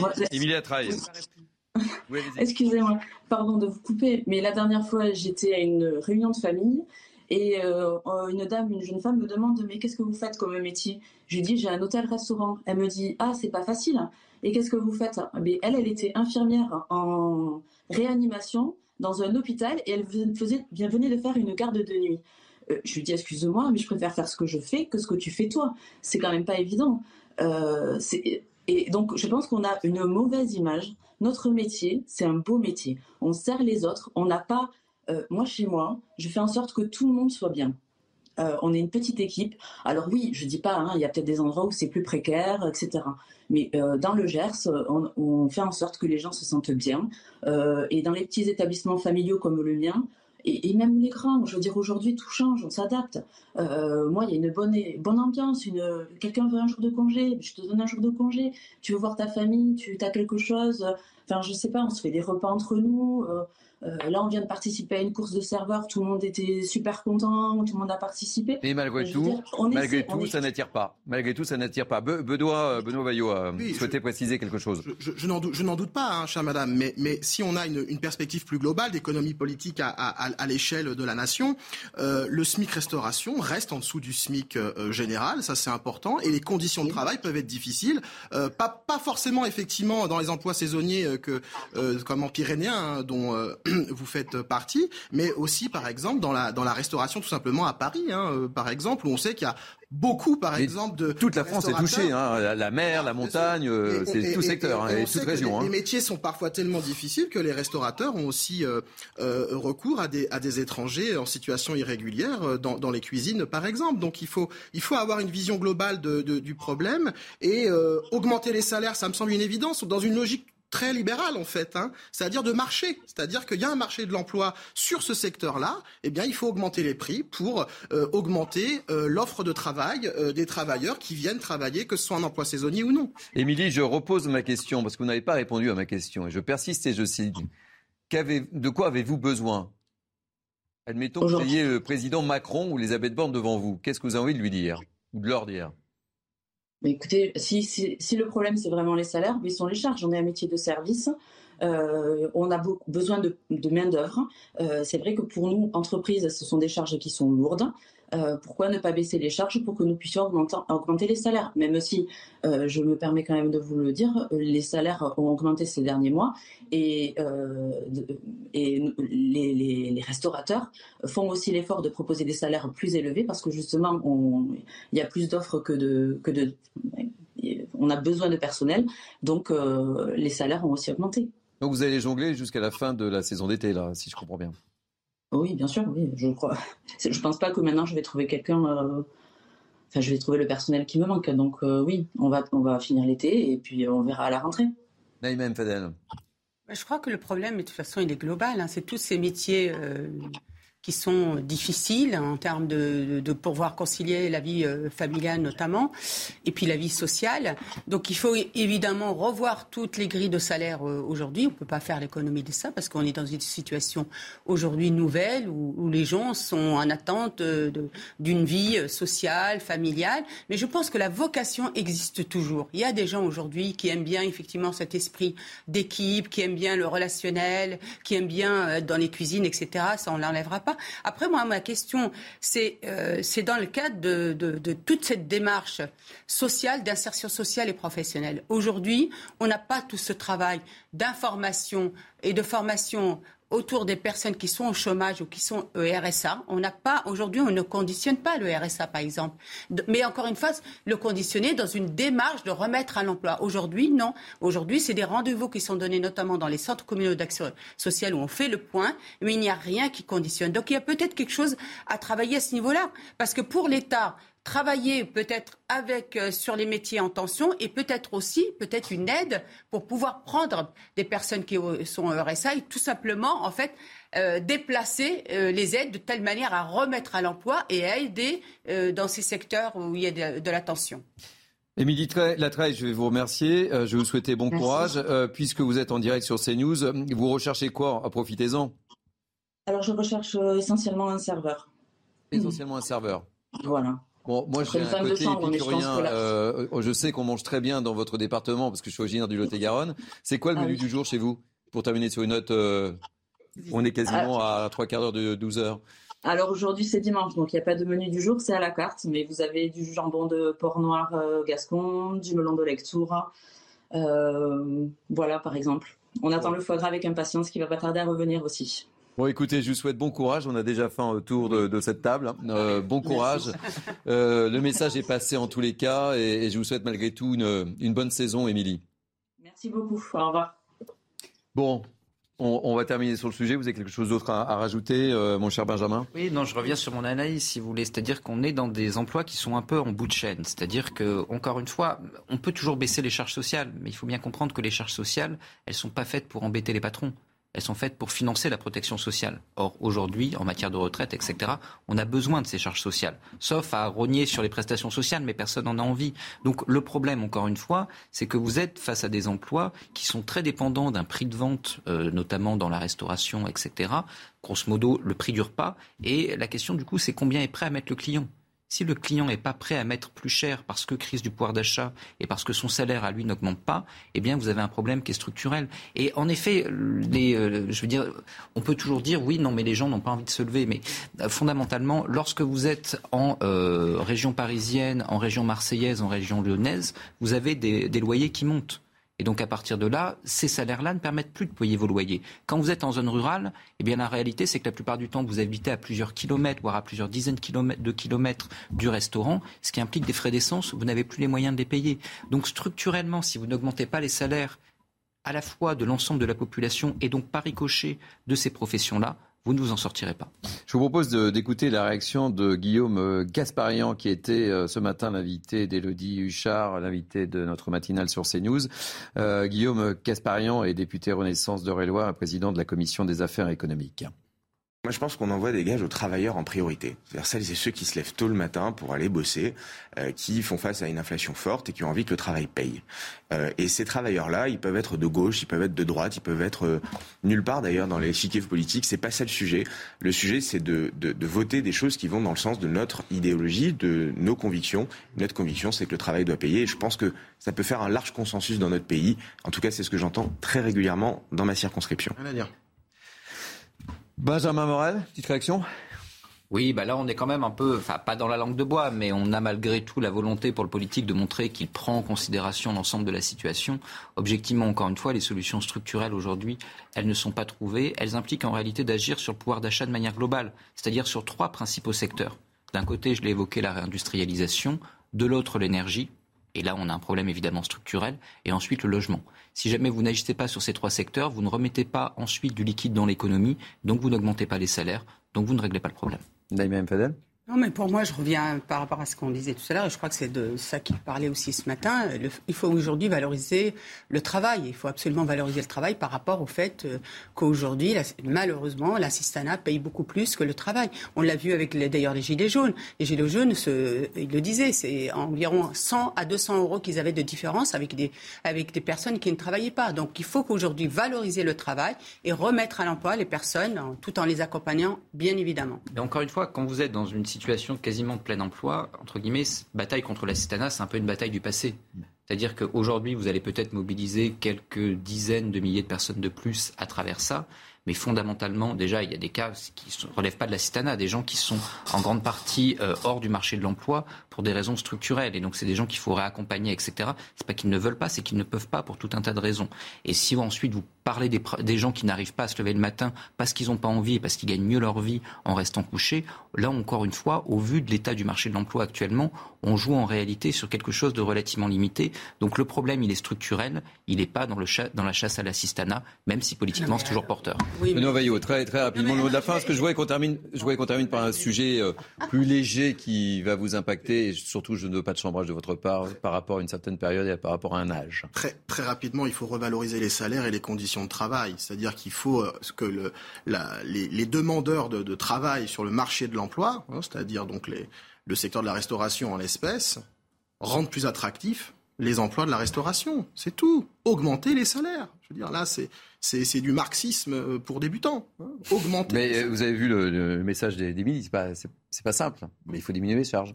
Mais si on augmente les salaires, il est plus attractif de venir dans le Gers, qui peut être certain loin de bassin d'emploi, et par exemple de prendre sa voiture et de dépenser euh, effectivement le carburant qui coûte cher. Si on est mieux payé, on peut effectuer cette dépense qui permet d'aller travailler. C'est global, hein, l'augmentation. Euh... oui, très rapidement. Non, non, je voudrais juste euh, vous inviter à regarder les conseils départementaux parce que c'est eux qui ont en, charge euh, le RSA. Euh, le pourcentage de, de, prise en charge, enfin de, de, gestion du RSA, elle est énorme. Donc aujourd'hui, on a quand même un problème parce qu'à partir du moment où on a pratiquement plus de différence par rapport à, à l'inactivité et par rapport au fait de travailler, ça pose un problème ça pose un problème et ça ne veut pas dire qu'il ne faut pas tendre la main euh, à ceux qui en ont besoin. Bien évidemment, il faut tendre la main à ceux qui en euh, ont besoin. Il faut les accompagner, les soutenir, les aider à remettre les pieds à l'étrier. Et attention, on a aujourd'hui des gens qui sont au RSA depuis plus de, de, 15 ans. Donc il y a un problème quand même structurel aussi à ce niveau-là. C'est que l'État-providence, aujourd'hui, il a ses limites. C'est-à-dire qu'aujourd'hui, l'État-providence, il faut le, le, penser globalement pour que le revenu, parce que rappelons-nous, le RMI a été mis en place, mais c'était à titre provisoire. Donc ce n'est plus possible que ce revenu-là soit finalement devenu une allocation.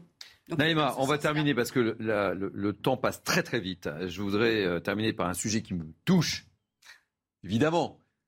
Ne chambrez pas, ah, mon cher Benjamin. Ne chambrez pas. C'est un sujet plus léger. Je sens qu'il est motivé là. Hein, oui, oui, oui, oui, il est motivé. Je ne sais pas si vous l'avez vu, mais je trouvais que c'était important hein, de terminer par ce sujet un peu plus léger, mais qui va impacter quand même un certain nombre de personnes. C'est la fin du fameux timbre rouge, la fin d'une époque. Désormais, il va falloir passer par Internet. Mais oui, mon cher euh, Benjamin, la Poste en a décidé ainsi. Terminado, le timbre rouge. Qu'en pensent les Français On a mené une vraie enquête, une vraie enquête. Laurence Solari est allé au pied d'un bureau de poste. On réagit très rapidement. Je ne suis pas à l'aise avec Internet. Euh, euh, et puis je préfère aller acheter mes timbres euh, à la poste que d'aller les acheter sur Internet. Je trouve ça surprenant qu'on se retrouve à devoir passer sur le site Internet pour, pour envoyer un, un, courrier prioritaire. Et puis bah, je vais faire avec, mais je suis assez surpris de, cette situation. Vu mon âge, je ne suis pas d'accord, puisque c'est toujours un problème d'Internet et qu'on n'est pas tous euh, branchés dessus. Eh ben, je me ferai expliquer tout ça et puis j'essaierai de le faire. Les jeunes s'y connaissent mieux que nous. Ben voilà, la parole. Hein Les jeunes s'y connaissent mieux que nous. C'est quand même la fin d'une époque, non? C'est la fin d'une époque, Thierry Cabane. Le timbre a été inventé en France. Quand vous m'appelez Thierry Cabane, je, prends 20 ans là. là, je dis pop, pop, pop. Le timbre a été inventé en France en 1849. Et ah, c'est la Deuxième République qui avait instauré le timbre, période que nous n'avons pas tous connue, Thierry Cabane seulement sur ce plateau. Mais c'est ça. le premier C'est la dernière fois que vous venez sur mon plateau. Le, premier timbre 1849, c'était donc pour payer donc le, un, service postal universel. C'est un, un élément important de l'identité nationale française et je dirais aussi un élément important politique, car il a construit aussi la République et un certain rapport au territoire, à l'unification du territoire par la voie postale. Donc euh, la disparition du timbre rouge, c'est quelque chose de beaucoup plus intéressant et important que, ah. que l'anecdote de, de son passage en fait au numérique on revient à 1849 quand même avec cette histoire. et comment vous allez faire, Benjamin Morel, vous qui écrivez, parce que hors plateau, ça chambre un petit peu, hein, il faut que je vous explique les, les à côté. Mais Benjamin Morel, il écrit encore ses cartes de vœux à la main, comme moi d'ailleurs. Et vous allez faire comment avec le timbre? Il n'y a plus de eh ben, timbre. on mettra un timbre vert. Hein. Ah il reste malgré tout le timbre vert, même si, encore une fois, je suis pas en train de vous dire que c'est une petite nouvelle. C'est-à-dire que je trouve ça grave à deux escients. Le oui, premier escient, c'est la fracture numérique. On l'a vu. Mm. Et là, pour le coup, c'est une façon de dire, bah voilà, les, les personnes qui ne savent pas utiliser Internet, tant pis pour eux. Ça, c'est grave aujourd'hui dans l'accessibilité du service public, et ensuite parce que bah, c'est quand même une fragilisation justement du service public. L'unité du territoire à travers le service postal, ça a bien été dit par Benoît Vaillot tout à l'heure, c'est quelque chose de fondamental, d'essentiel. Le fait de dire, grosso modo, ça ne rapporte plus assez, donc, eh bien, tant pis. Mais je trouve ça grave parce que c'est justement pas l'objectif initial de la Poste. Ça sera le mot de la fin. Naïma Mfadel, c'était un plaisir de vous avoir ce matin. Benjamin Morel, également. N'oubliez pas le timbre vert. Benoît Vaillot, merci pour cette leçon d'histoire. C'est News, ça se poursuit. Je vous retrouve dans quelques instants avec de nouveaux invités. Bienvenue, je suis ravi de vous retrouver. C'est Midi News Weekend. Vous êtes bien sur CNews. Il est quasiment, quasiment, je regarde l'heure, 11h30. Eh ben, c'est l'heure du flash avec euh, Arthur Muriot. Plus que deux ans avant les JO de Paris 2024, demain, le président de la République réunira plusieurs ministres et services de l'État concernés. L'objectif de cette réunion de chantier, faire le point sur les défis de l'événement et notamment en matière de sécurité. Un rapport de la Cour des comptes se montre inquiet et évoque un défi sécuritaire considérable. Une inquiétude concernant notamment la cérémonie d'ouverture qui se déroulera sur la scène et devrait réunir plus de 600 000 personnes dans la capitale. Alors que les États-Unis font face à une vague de chaleur avec des températures records dans le centre et le nord-est du pays, en Californie, le feu se propage de manière alarmante. Il menace les séquoias géants du parc Yosemite. 6000 personnes ont été évacuées et 500 pompiers sont mobilisés. L'état d'urgence a été déclaré dans une partie de l'État des photographies, des vidéos ou encore des dessins. Les supporters argentins ont réalisé des messages pour Diego Maradona. Ils seront envoyés dans l'espace à bord d'un satellite cerf-volant cosmique, le surnom du joueur international. Un disque dur et une paire de chaussures de football du sportif seront donc mis en orbite prochainement. Merci Arthur, on vous retrouve à midi pétante pour un journal plus complet encore. Merci d'être avec nous, de nous accompagner. Euh, je vous rappelle le programme de cette matinée juste avant, juste avant de présenter nos nouveaux invités. Donc on va évoquer ce matin euh, avec euh, nos invités ce sondage publié par nos confrères du journal Dimanche, les Français qui n'ont plus confiance en leur justice. On évoquera aussi la cote de popularité d'Emmanuel Macron et d'Elisabeth Borne, popularité stable, surprise ou pas surprise, on en débattra. Euh, après les événements de Lyon et l'agression de trois policiers, on parlera de la sécurité dans les villes détenues par les élus verts. Laxiste ou pas C'est la question. On évoquera aussi, on commencera par ça d'ailleurs, par le plan anti-gaspi lancé par le gouvernement et les amendes qui vont tomber dès demain et notamment à Paris. Et puis on évoquera également cette volonté du plein emploi, priorité d'Emmanuel Macron. Et pourtant, on le verra dans certains secteurs, euh, on manque de bras. Voilà, je vous présente nos nouveaux invités pour euh, cette heure et demie que nous avons passé ensemble. Nous sommes ensemble jusqu'à 13h et j'accueille avec beaucoup de plaisir Najwa El Haïté. Bonjour. Merci pour votre invitation. Avocate et vice-présidente de Territoire de Progrès. J'accueille Arnaud Benedetti. Euh, rédacteur en chef de la revue politique et parlementaire. Soyez le bienvenu, cher Arnaud. Merci à vous. Et Serge Grouard, maire LR d'Orléans, qui n'a pas beaucoup dormi. c'est exact, comment le savez-vous? Parce que je regarde ces news. c'est pour ça.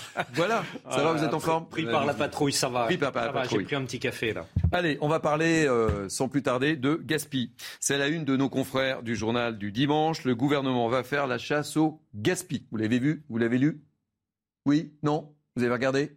Bah, comme vous l'avez dit, moi j'ai pas beaucoup dormi, donc non, je n'ai pas regardé. Alors Agnès, a suivi les annonces. C'est bien, c'est bien, ça me rassure. Agnès Pannier-Runacher détaille la stratégie du gouvernement en la matière et attention, attention, dès cette semaine, les amendes vont tomber pour sanctionner les moins vertueux dans le secteur du commerce. Des villes ont déjà euh, pris des arrêtés pour interdire aux magasins climatisés de laisser leurs portes ouvertes. 150 euros d'amende dans la capitale dès demain. Qu'en pensent les Parisiens? On a mené une enquête. C'est complètement stupide. Euh, ils devraient baisser la clim dans leur magasin, fermer leurs portes, on entrera quand même. Et ce sera un peu mieux pour tout le monde, je pense. Je pense que les forces de l'ordre ont autre chose à faire que de contrôler les portes des magasins. Voilà. Après, c'est la responsabilité de chacun, je dirais. Il faut que chacun ait ses responsabilités. Quand on met des amendes euh, aux personnes dans la rue, euh, ben, on les paie. Donc le commerçant, il peut aussi euh, payer son amende s'il ne respecte pas les règles écologiques. Alors, Najwa, là, ça rigole pas. Dès demain, attention, ça va tomber. Oui, tout à fait. Euh, il ne s'agit pas d'infantiliser euh, les Français, mais euh, d'appeler au civisme avant tout. D'ailleurs, les annonces du président de la République ainsi que les annonces de la ministre Agnès Pannier-Runacher le disent. C'est dans un contexte de pénurie et également de flambée du prix du gaz et de l'électricité. Et cette, euh, cette, crainte de pénurie, c'est pour l'hiver prochain. Donc il s'agit déjà d'appeler euh, les Français euh, au civisme, à la responsabilité, en adoptant bah, des gestes pour économiser de l'énergie. dans votre bonne ville d'Orléans, vous allez sévir aussi? Non, parce que je ne pense pas que, ce soit euh, la bonne méthode que de toujours punir hein, ceux qui n'y sont pour rien. Voilà. Par contre, effectivement, je rejoins complètement ce que vous dites sur le, civisme. J'ajouterais que l'on comprend enfin que nous sommes dans un modèle euh, qui est fini alors que nous avons l'idée d'une consommation infinie. Euh, donc ce modèle est explosif. On, comprend enfin, et ça, ça dure depuis plus d'un siècle, que nous arrivons aux limites de notre modèle économique. Donc ça, tant mieux, tant mieux, parce que la ressource est limitée, il faut la préserver dans tous les domaines. Maintenant, il ne faut pas non plus que ça soit, j'allais dire, l'arbre qui cache la forêt.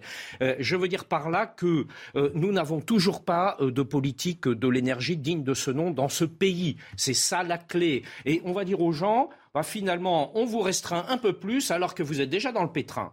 Donc ça, ça va finir par exploser carrément. Mmh. Je dis aujourd'hui, il faut qu'au niveau de l'État, on prenne ses responsabilités et que l'on définisse enfin la grande politique de l'énergie que nous avons su faire dans les années 60 avec la politique euh, nucléaire et que nous ne savons plus faire depuis 20 ans, 30 ans. Voilà, et que l'on retrouve notre indépendance énergétique. Ce sera bon pour le pouvoir d'achat et ça sera bon pour la planète puisqu'on mettra beaucoup moins, beaucoup moins, et c'est un enjeu vital, de gaz à effet de serre. Voilà, mais ça, je ne le vois pas arriver. J'ai l'impression qu'on s'adapte toujours au dernier moment moment, savoir comment on va faire par rapport à une situation qu'on semble découvrir alors que euh, les gens qui se penchent sur le sujet le disent depuis 20 ans, 30 ans, 40 mmh, mmh, ans mmh, que nous allons dans ce mur. Alors on commence à y être dans le mur. Euh, Arnaud de Benetti, vous en pensez quoi, vous ah ben, Moi, je bois les paroles de mon voisin parce que je suis tout à fait d'accord. En l'occurrence, si vous voulez, la société est encore une fois la variable d'ajustement de l'impéritie politique. Je trouve que c'est quand même un vrai sujet en soi. Il y a des choix énergétiques qui ont été faits il y a maintenant une dizaine d'années, quand M. Hollande était là, euh, dont euh, nous mesurons aujourd'hui en partie les conséquences. Il faut le dire. Donc, et qui avaient été, il faut le dire, ces choix aussi validés par l'actuel président de la République. Si vous voulez, je crois que ce... il faut quand même se souvenir qu'il y a maintenant près de 4 ans, 3 ans, il y a eu un mouvement qui s'appelait les Gilets jaunes. Ce mouvement, personne n'a oublié. Hein. Personne ne l'a oublié. Il était l'expression aussi d'un refus d'une certaine forme d'écologie qui était considérée comme une écologie d'une certaine manière punitive. Est-ce qu'on a compris les leçons de cette séquence politique qui a mis à mal le pouvoir politique, qui a failli déstabiliser nos institutions? Je n'ai pas l'impression. Et c'est pas finalement en menaçant de punir les gens qui travaillent, c'est-à-dire des commerçants qui par ailleurs ont d'autres difficultés et auxquelles et qui sont quand même particulièrement importantes, que l'on va vraisemblablement euh, pouvoir développer une pédagogie euh, du civisme. Au contraire, moi je crois que euh, ce type de disposition, ce type de mesures qu'un certain nombre de municipalités sont en train de mettre en place sont extrêmement contre-productives et ne peuvent que finalement, encore une fois, j'allais dire, élargir le fossé qui existe parfois entre une partie de la classe dirigeante et une partie de la société. Donc, à mon sens, c'est une très mauvaise idée que cette idée-là. Ensuite, bien évidemment, euh, qu'il faille euh, d'une certaine façon euh, sensibiliser nos concitoyens, ça me paraît une chose absolument indispensable au regard des enjeux considérables auxquels nos sociétés sont en effet confrontées, mais ça passe pas, en tout cas, par la sanction telle qu'aujourd'hui on essaye de la développer. je vous propose d'écouter la, ministre de la Transition énergétique, Agnès Pannier-Runacher, qui était l'invitée ce matin de nos confrères d'RMC et en régie ensuite. Je dis surtout qu'il faut que les plus gros s'y mettent, c'est-à-dire euh, les grandes administrations, les grandes entreprises, les grandes enseignes, parce que 75% euh, de l'effort vient de là. Et avant que de demander euh, aux Français, dont certains sont en situation de précarité énergétique, il faut montrer l'exemple. Il faut aussi aller chercher les plus gros contingents de kilowattheures à économiser. C'est pour ça que j'ai réuni d'abord mes administrations et sous l'égide de la Première ministre l'ensemble des ministères pour que nous allions de l'avant et que nous allions conquérir cette économie de 10%. Serge Grouard. Les, deux gros piliers de la, de la dépense, de la consommation énergétique, c'est le logement, hein, tout ce qui est bâtiment, et ce sont les transports. C'est là où nous avons des révolutions à produire. Cela veut dire, et cela a commencé à se faire, mais c'est encore insuffisant, les aides à la rénovation thermique dans le logement. Voilà, ça c'est important parce que c'est positif pour les gens qui le font, parce qu'on leur apporte des aides, et ensuite la facture euh, de, consommation d'énergie est réduite, et on réduit nos gaz à effet de serre. Donc ça c'est tout bénéf, si vous me permettez euh, l'expression. Il faut, il faut, merci. c'est gratuit. Ça c'est gratuit, ça coûte rien. Je, je récidiverai alors. N'insistez pas.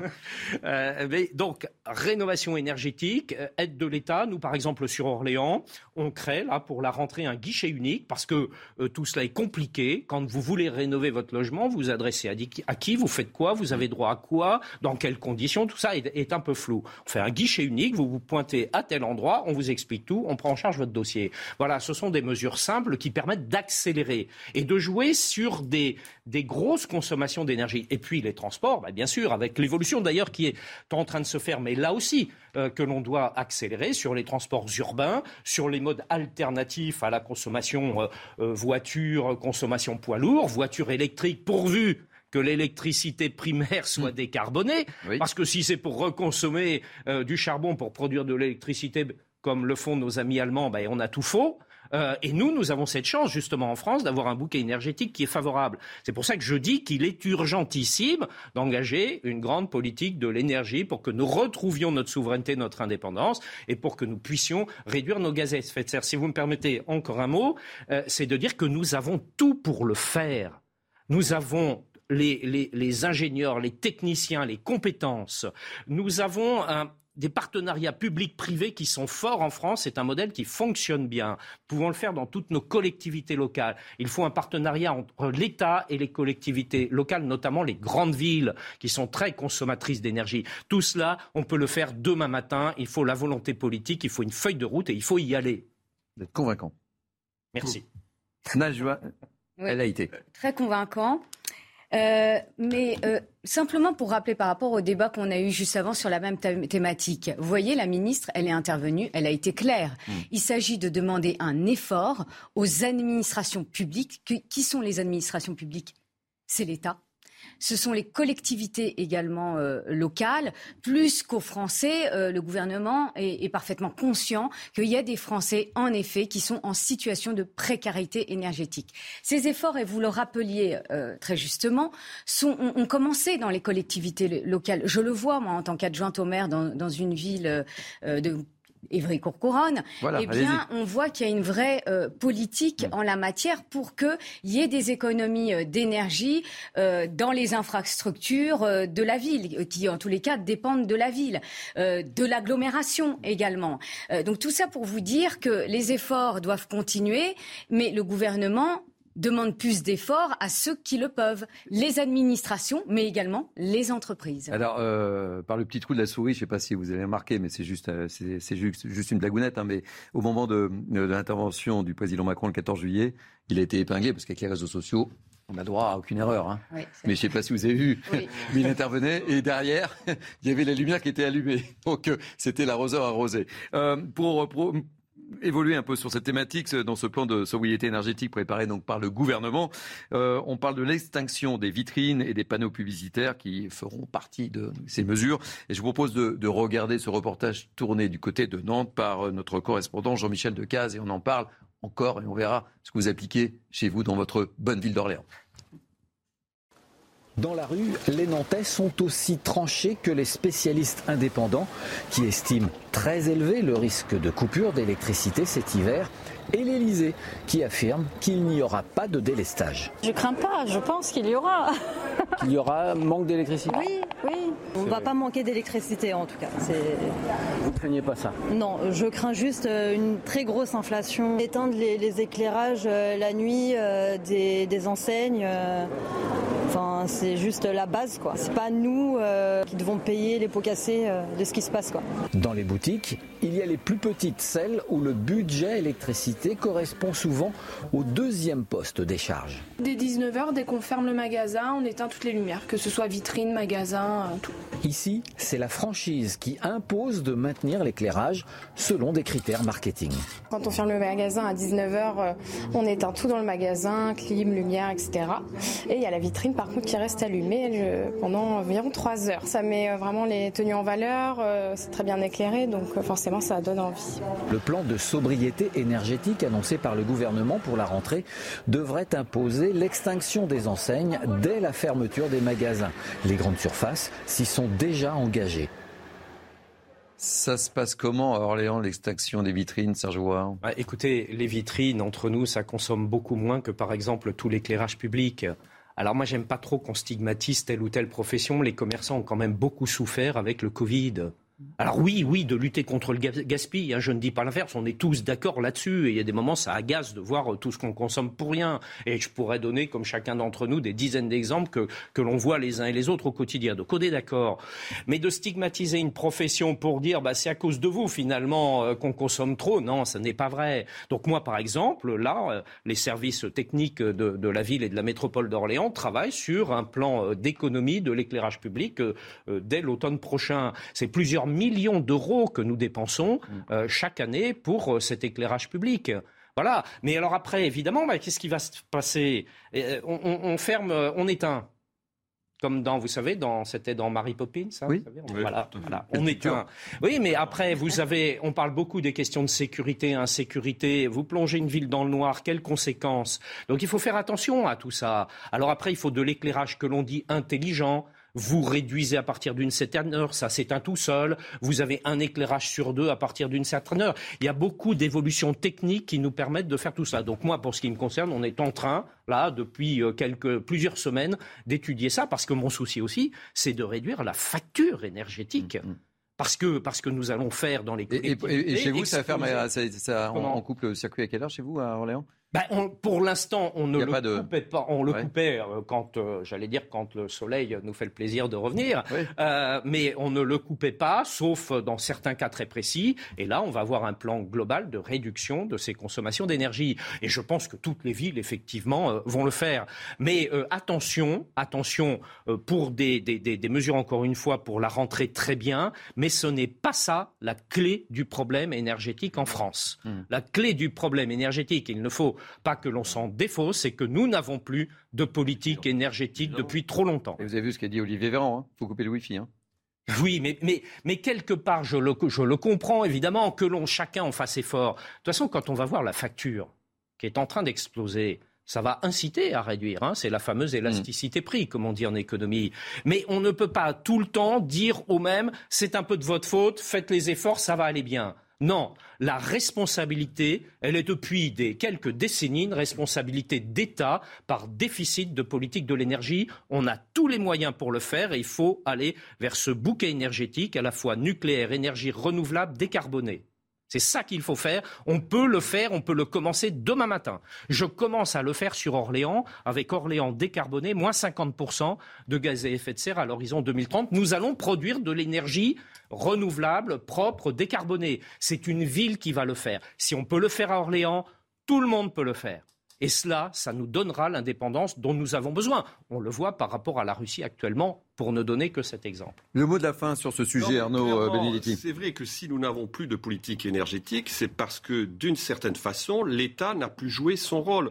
L'État n'a plus joué son rôle et l'une des missions de l'État, c'est une fonction stratégique, c'est une capacité d'anticipation. C'est ce que nous avions dans les années 60 ou dans les années 70. Dans les années 60, quand le général de Gaulle décide de, de développer une filière nucléaire ou une filière spatiale, il le fait parce qu'il considère que c'est le rôle de l'État que de pouvoir anticiper. C'est ce que nous n'avons pas fait Alors pourquoi nous ne l'avons plus fait? Tout simplement parce que nous nous sommes finalement alignés sur une vision, j'allais dire, de gestion d'État qui est une gestion techno-comptable, la fameuse idéologie du New Public Management, c'est-à-dire en d'autres termes, on a voulu absolument aligner, encore une fois, le fonctionnement de l'État sur le modèle entrepreneurial. Alors certes, il faut en effet trouver à un moment donné des gains de productivité pour rendre plus efficace le fonctionnement de l'État, mais on ne peut pas, d'une certaine façon, euh, tous les jours considérer que l'État et le modèle entrepreneurial, c'est la même chose. C'est pas vrai.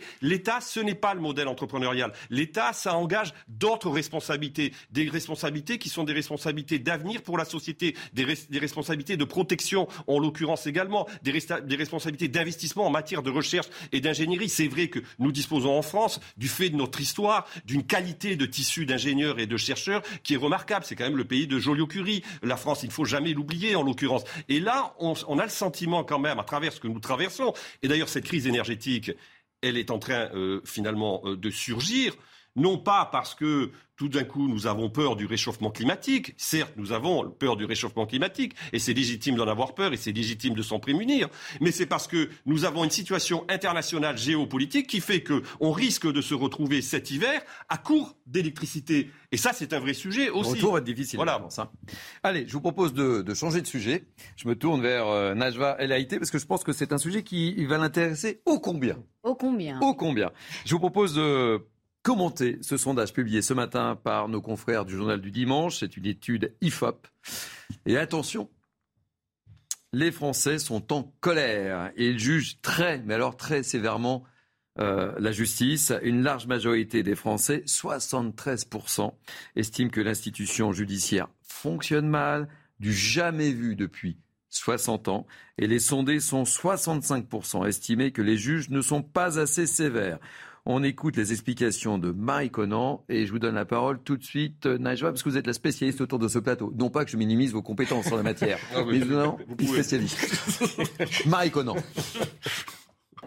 Le constat est accablant. La justice fonctionnerait mal selon une grande majorité des Français, 73% d'entre eux précisément. C'est ce que nous révèle ce sondage IFOP. Un sentiment qui aurait tendance à s'accentuer avec les années. Car il y a 60 ans, 6 Français sur 10 seulement jugeaient la justice incompétente. C'est 13 points de moins qu'aujourd'hui. Le président Emmanuel Macron avait pourtant proposé un programme ambitieux de réforme de la justice. Insuffisant selon une grande partie de la population.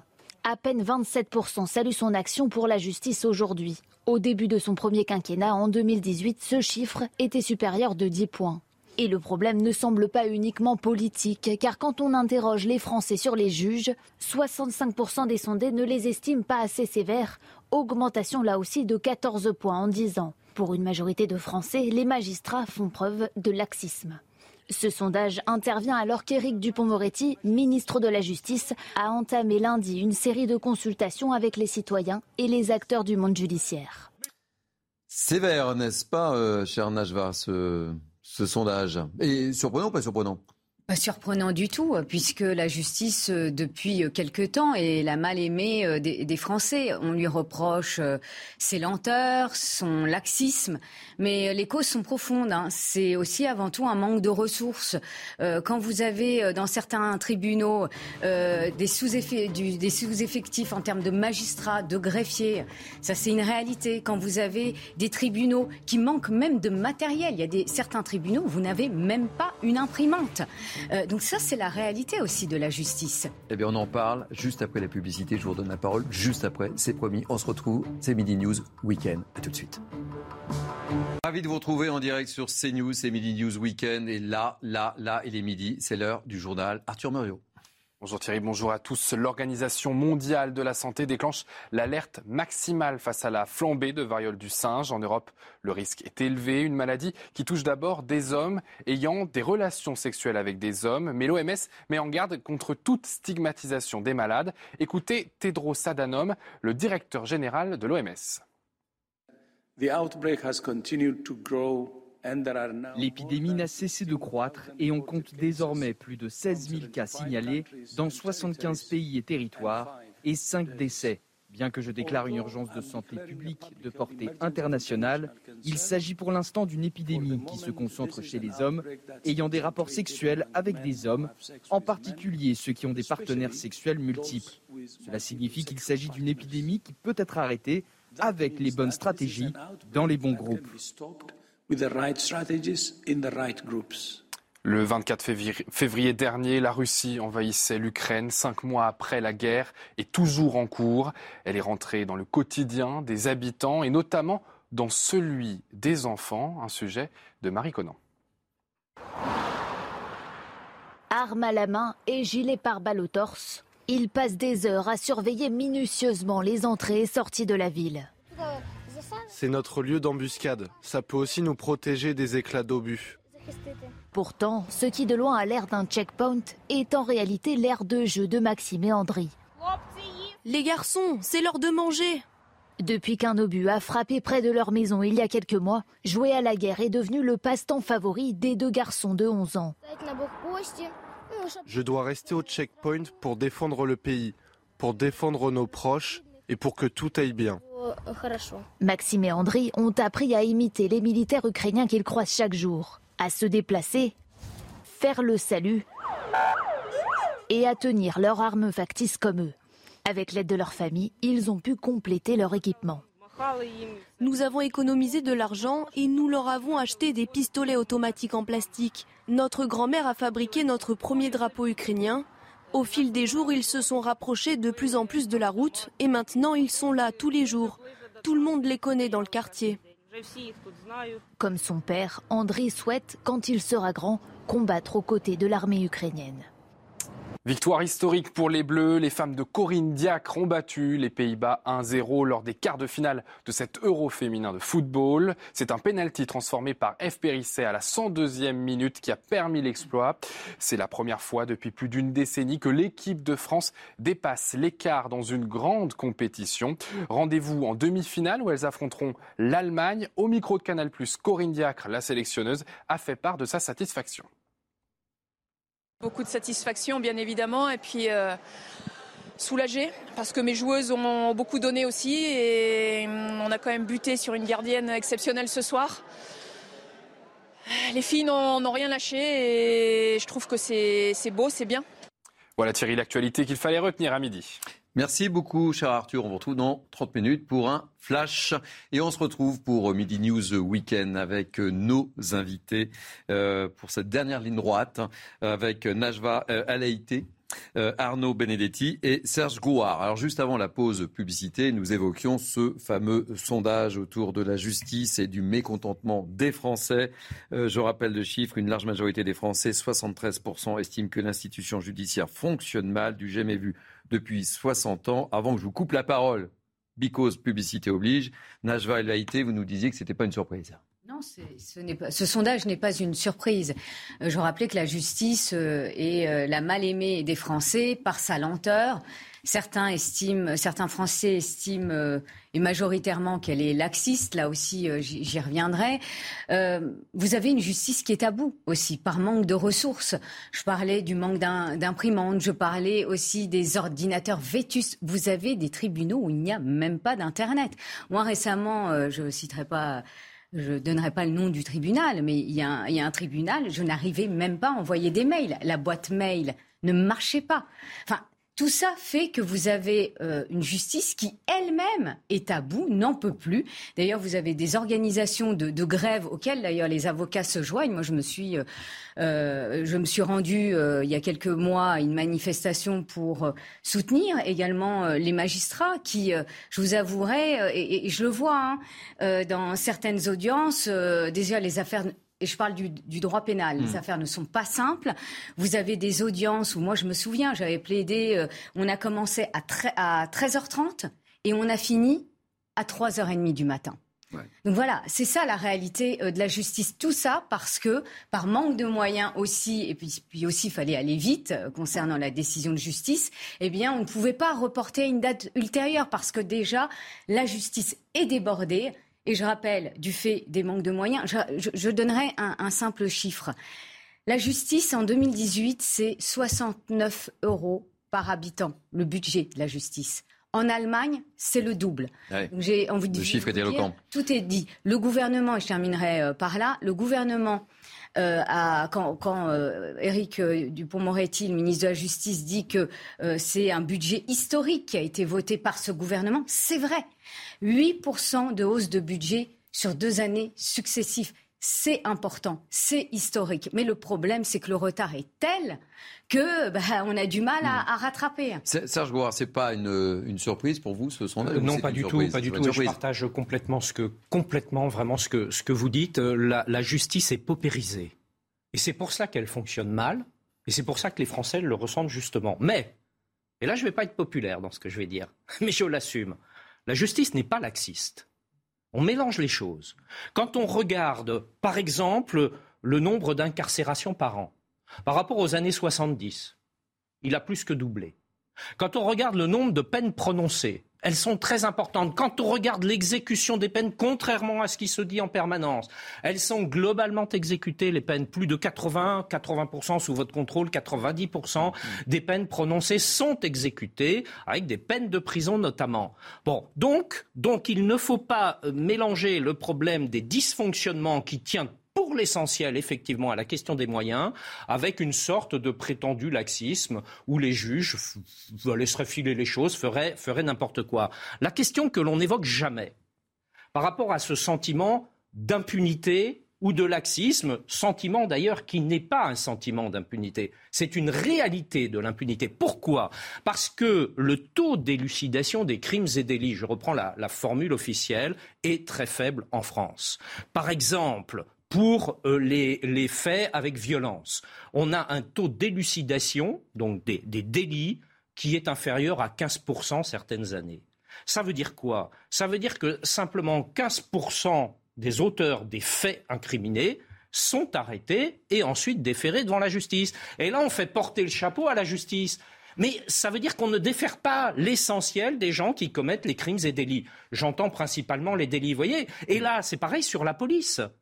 Parce que si on lui donne les moyens de fonctionner, mais elle fait le job. Sauf qu'elle n'a pas toujours et pas souvent les moyens de fonctionner.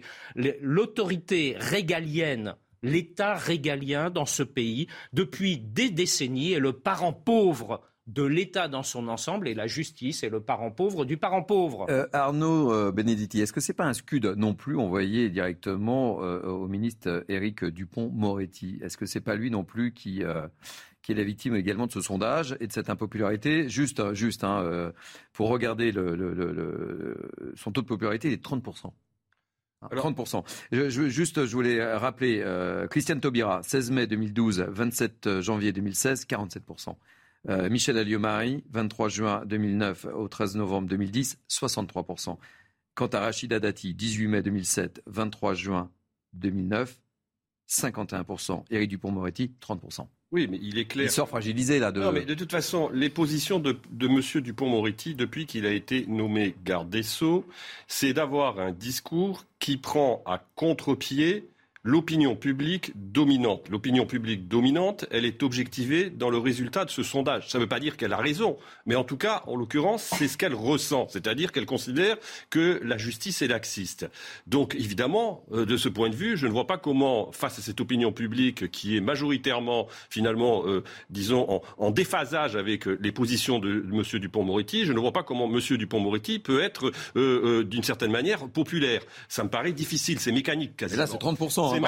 C'est mécanique, oui, mais c'est mécanique, oui, mais parce qu'il est celui récemment. Alors peut-être avec une nuance vis-à-vis de Madame Taubira, de, vis-à-vis de Madame Taubira qui tenait un discours à peu près similaire sur ces questions à celui de Monsieur Dupont-Moretti, mais c'est vraisemblablement l'explication.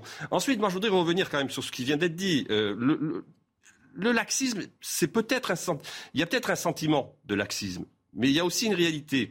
C'est-à-dire qu'il ne faut pas confondre, si vous voulez, d'une certaine manière, le thermomètre, euh, parce que si je suis ce que dit euh, Serge Grouard, c'est qu'en effet, on sanctionne plus aujourd'hui qu'il y a 20 ans ou qu'il y a 30 ans.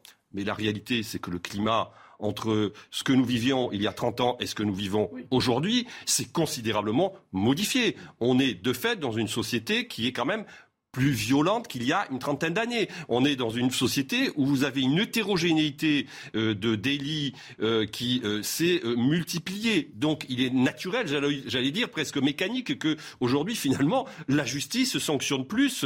Si encore une fois je, je fais mien le raisonnement qui a été fait, il est tout à fait naturel qu'elle sanctionne plus que par le passé. Ça c'est une réalité. Ensuite. Moi, je partage évidemment ce qui a été dit sur la paupérisation des tailles. Ça nous ramène exactement au même débat qu'on a eu tout à l'heure sur la question énergétique. Encore une fois, nous sommes dans une situation depuis 30 ans, depuis les années 90, qui est d'appauvrissement de l'État dans toutes ces missions qui sont les missions essentielles. Les missions régaliennes comme les missions stratégiques. La police en souffre, la justice en souffre, l'éducation en souffre, la recherche également, dont on parle insuffisamment, en souffre aussi. Donc là, il y a quelque chose de tout à fait naturel.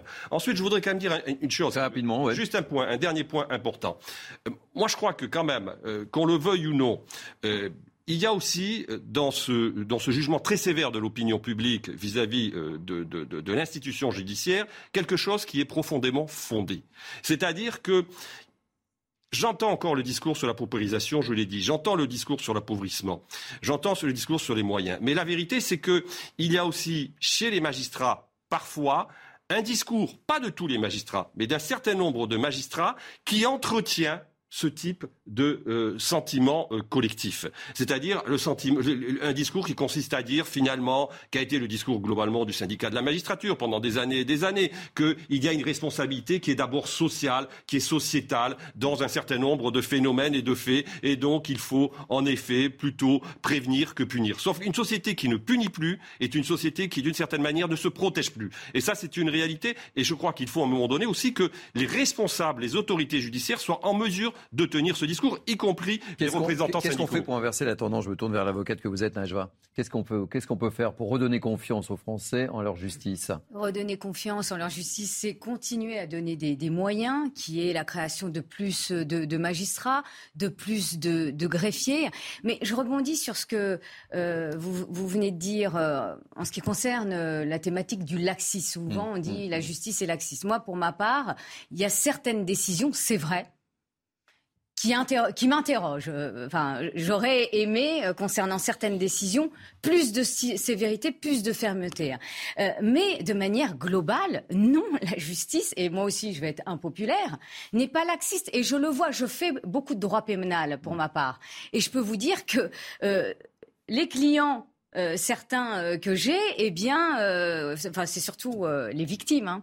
Mhm. J'ai des victimes parmi les clients et je peux vous dire que les, les personnes qui sont coupables d'infractions, de délits ou de crimes sont sévèrement punies. Quand on parle de surpopulation carcérale, c'est vrai, les chiffres parlent d'eux-mêmes. En 2021, vous avez plus de 70 000 personnes incarcérées sur un nombre de places qui est de 60 000 places environ. Et c'est pour ça d'ailleurs que la France est souvent punie par la Cour européenne des droits de l'homme par rapport à ces, ces, ces, conditions d'incarcération qui sont indignes. Et ça, il faut, il faut le dire, c'est une réalité. Alors mais ensuite, il, y a pas de il faut, mais le, les budgets, j'en terminerai par là. Le budget, l'augmentation des budgets est, est, est, principalement consacrée à la numéralisation des tribunaux. Je le disais, il y a des problèmes d'ordinateurs vétustes, euh, d'internet, mais également euh, vous avez les prisons. Le budget passe aussi à la création mais, on, On parlait de, 15 000 places de, de prison en plus. mais en demande.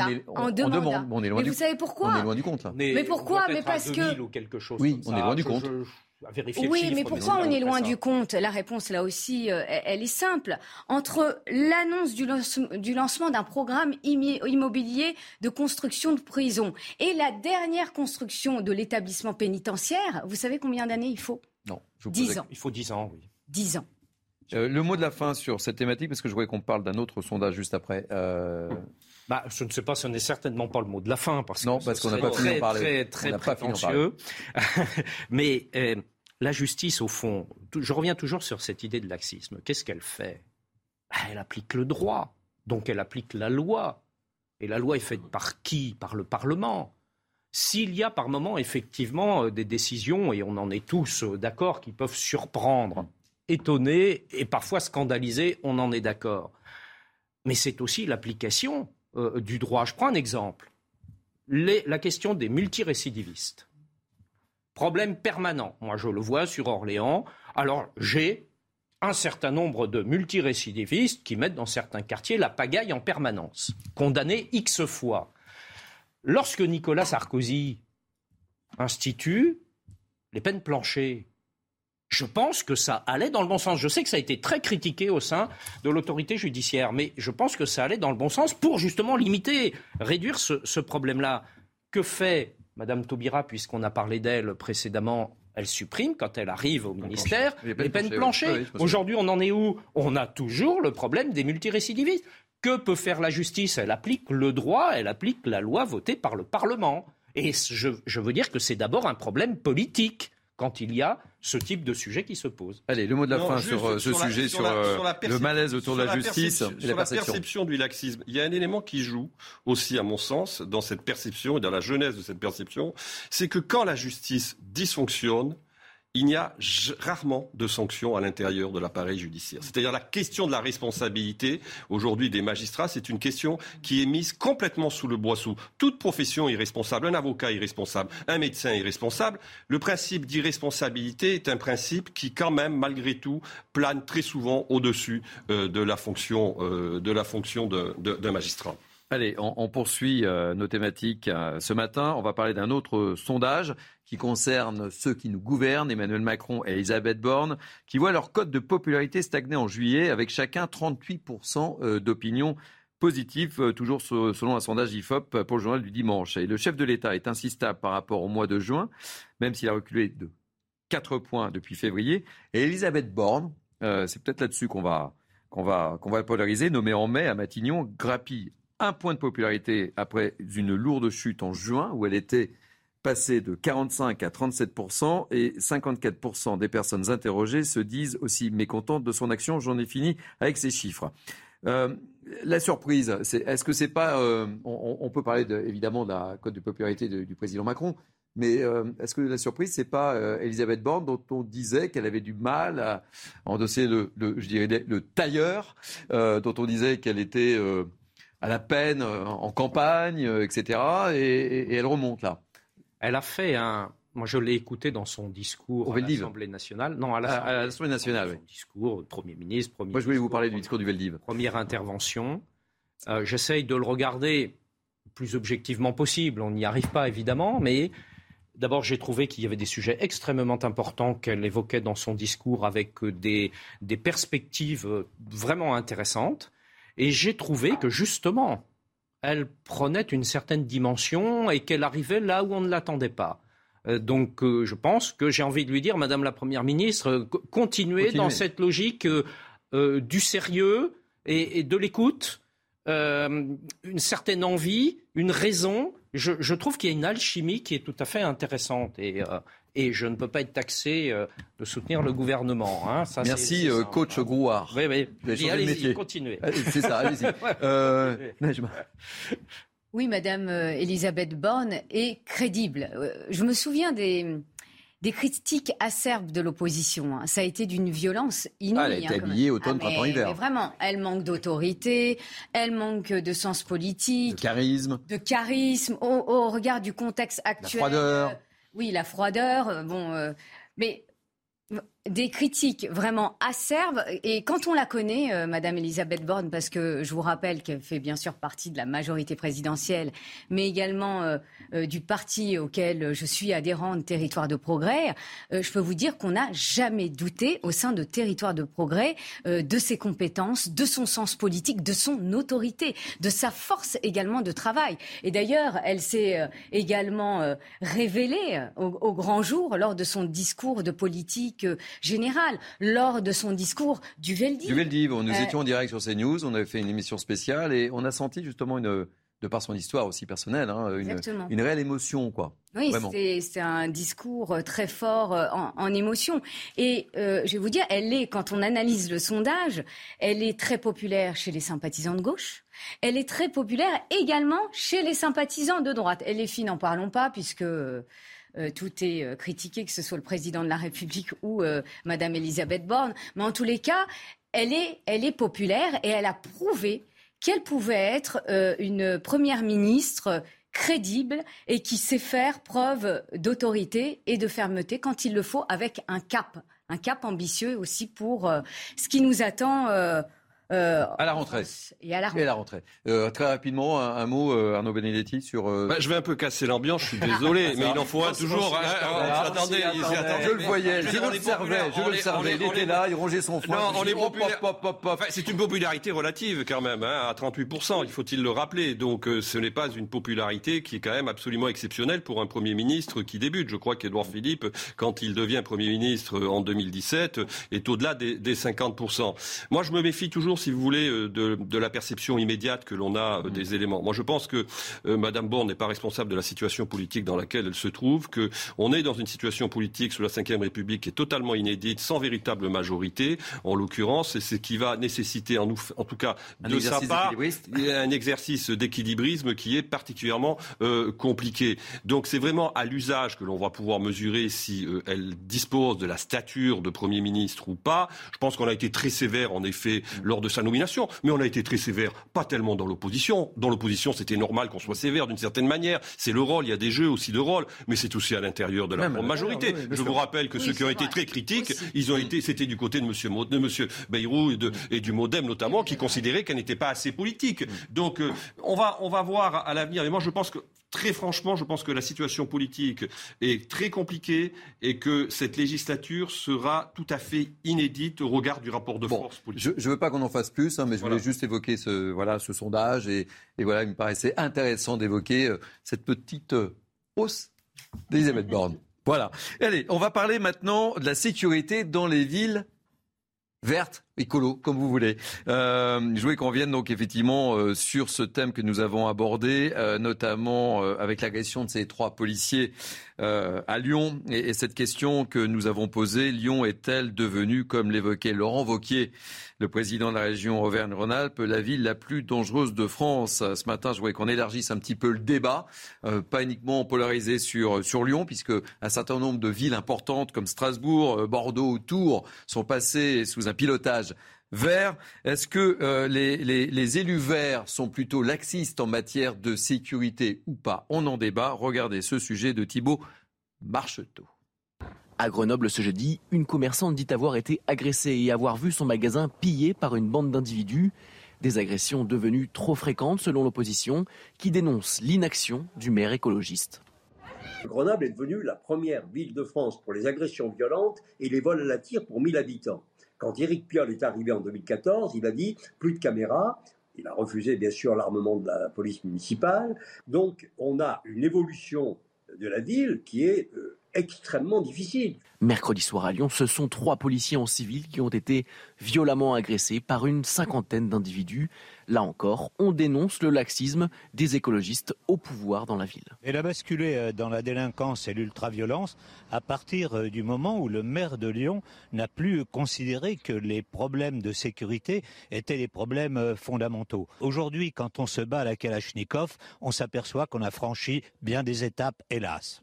Le maire de Lyon a réagi dans un tweet et affirme que la ville agit pour le maintien de la sécurité publique. La ville de Lyon se mobilise pour faire avancer l'enquête. Nous continuerons d'agir pour assurer la tranquillité publique dans notre ville. Cet élu écologiste de région parisienne affirme que le problème ne vient pas de la municipalité. Dans toutes les villes, quelle que soit la couleur politique, il y a des problèmes d'insécurité qu'il faut affronter. Mais je rappelle quand même que c'est l'État qui est d'abord le premier garant de la tranquillité de la sécurité publique. Les collectivités locales accompagnent. Elles accompagnent euh, en créant des polices municipales. C'est le cas dans euh, la plupart des villes dirigées par les écologistes. Dans son bilan de l'année dernière, le ministère de l'Intérieur fait état d'une hausse des agressions de 12% contre seulement 1% en 2020. Voilà, on, en débat euh, très, très rapidement, mais je voulais juste revenir, puisque ça vient juste de tomber, sur cette affaire de, de Lyon. Le ministre de l'Intérieur, Gérald Darmanin, vient de tweeter euh, je vais vous lire, je le découvre sur mon écran. Suite à l'inacceptable attaque contre les policiers de Lyon, des opérations de police ont lieu. Un des délinquants est étranger. Il a été interpellé. Sur mon instruction, il a été placé en rétention et sera expulsé. Les délinquants étrangers n'ont pas leur place en France. Les délinquants étrangers n'ont pas leur place en France. C'est le tweet qui vient d'être diffusé par le ministre de l'Intérieur. Ah, moi j'entends et je dis bravo. Mais je vais envoyer une petite liste euh, à Gérald Darmanin concernant Orléans pour lui demander la même application la même sévérité. Parce que moi, euh, dans certains cas, je réclame des expulsions euh, depuis des mois, des mois, voire des années, et il ne se passe rien. Non, mais là, peut-être qu'il y a une nuance, c'est qu'on a beaucoup parlé sur cette Ben affaire de Lyon depuis 4 ou 5 jours, notamment sur l'antenne de CNews, et que je ne dis pas que ceci explique cela. Mais bien, mais, sûr, euh, que ceci- mais bien sûr que je ceci dis pas- je dis pas explique ça. Cela, bah moi je le dis. Euh, par ailleurs, on parlait de la surpopulation carcérale tout à l'heure. Il faut savoir qu'on a à peu près 23% d'étrangers dans nos prisons. Hmm.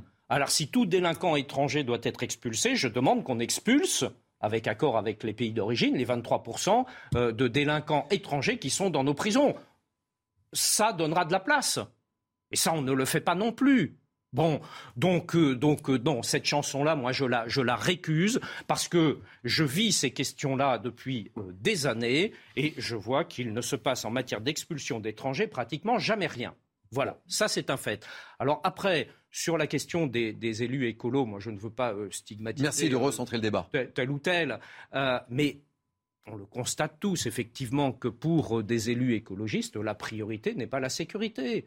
Et là, moi, j'ai mon expérience en tant que maire depuis maintenant plus de 20 ans, où à Orléans, en 2001, nous avions une situation qui était très dégradée en matière de sécurité. On a pris le problème à bras-le-corps. Je ne suis pas d'accord avec Alexis Bachelet quand il dit nous intervenons en deuxième rang après l'État. Non, nous sommes partenaires et des partenaires forts. Bien sûr que l'État a toute sa place avec ses fonctions régaliennes, mais nous avons toute la nôtre. Les polices municipales, mais pas seulement. Nous, par exemple, sur Orléans, et qu'est-ce que j'en ai pris à l'époque dans la figure? Nous avons pris un arrêté interdisant aux mineurs de moins de 13 ans d'être dans la rue seul la nuit. On a mis euh, de la vidéosurveillance.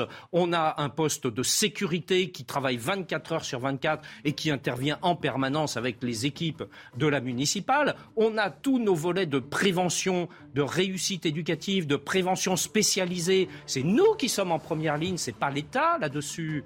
Donc sur tout ça, bien sûr que euh, soit on prend le problème à bras le corps et on a des résultats, soit effectivement on dit c'est l'État, il se passe rien. Serge Gouard, je suis le patron de ce plateau. Je vous coupe la parole. Oui, vous avez raison parce que je suis trop long. Parce que nous, Euh, d'autorité. je vais faire preuve d'autorité. Parce que là, c'est un moment important. C'est l'heure de la publicité. Et on en débat. On en débat juste après, évidemment. À tout de suite. Bienvenue, vous êtes toujours sur CNews. Midi News Weekend se poursuit. C'est la dernière ligne droite, mais tout de suite, tout de suite, c'est le moment du Flash Info avec Arthur Muriot. En Bretagne, l'incendie du Mont d'Arrêt est désormais fixé. 130 pompiers et 40 engins sont toujours présents sur les lieux pour maintenir une surveillance permanente. Cette reprise de feu a dévasté 46 hectares de végétation. Ils viennent s'ajouter aux 1725 hectares déjà ravagés par les flammes lors du premier incendie en début de cette semaine. Le parquet de Quimper a ouvert deux enquêtes pour ces feux, dont l'un pour crime de destruction volontaire par incendie.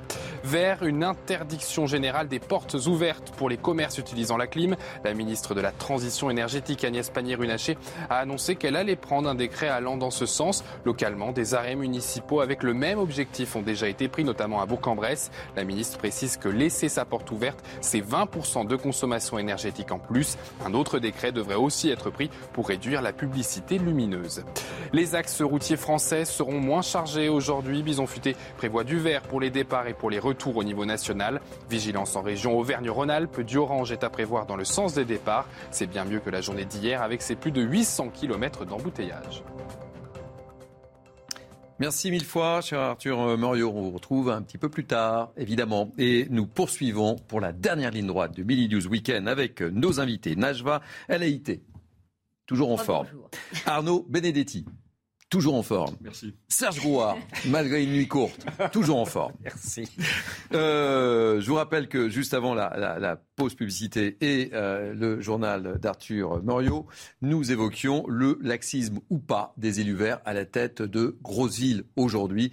Je me tourne vers vous. Euh, Najwa, est-ce que effectivement vous avez le sentiment que les élus verts sont un peu laxistes dans le domaine de la sécurité de leur ville? Oui. Et vous avez deux secondes et demie. Oui. non, les, non, mais les élus verts, et on le voit, hein, euh, à partir du moment où ils sont arrivés à la tête de différentes municipalités, vous rappeliez la ville de Strasbourg, de Lyon, de Bordeaux, on voit qu'ils ont un vrai problème quand même avec la sécurité. Quand on parle d'armer la police municipale, et je le vois également à Évry-Courcouronne, où euh, le choix euh, euh, du maire, c'était, d'ailleurs depuis Manuel Valls, c'était d'armer la police municipale.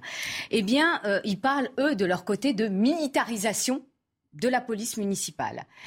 pour eux, la vidéosurveillance, c'est un coût exorbitant et ça n'a aucune utilité. Alors qu'on sait très bien que pour certaines enquêtes, on a besoin de vidéosurveillance qui déjà sont des éléments de preuve, de début de preuve en tous les cas. Donc oui, euh, ils ont un problème avec la sécurité. Alors quand, euh, et là je rebondis sur vos propos, quand Alexis Bachelet, que, je, que je connais bien, nous dit, qui est adjoint au maire vers... Dans, dans, dans, une ville pas très loin de Paris, nous dit que la sécurité, eh bien, c'est l'État qui est garant de la sécurité des Français. C'est vrai.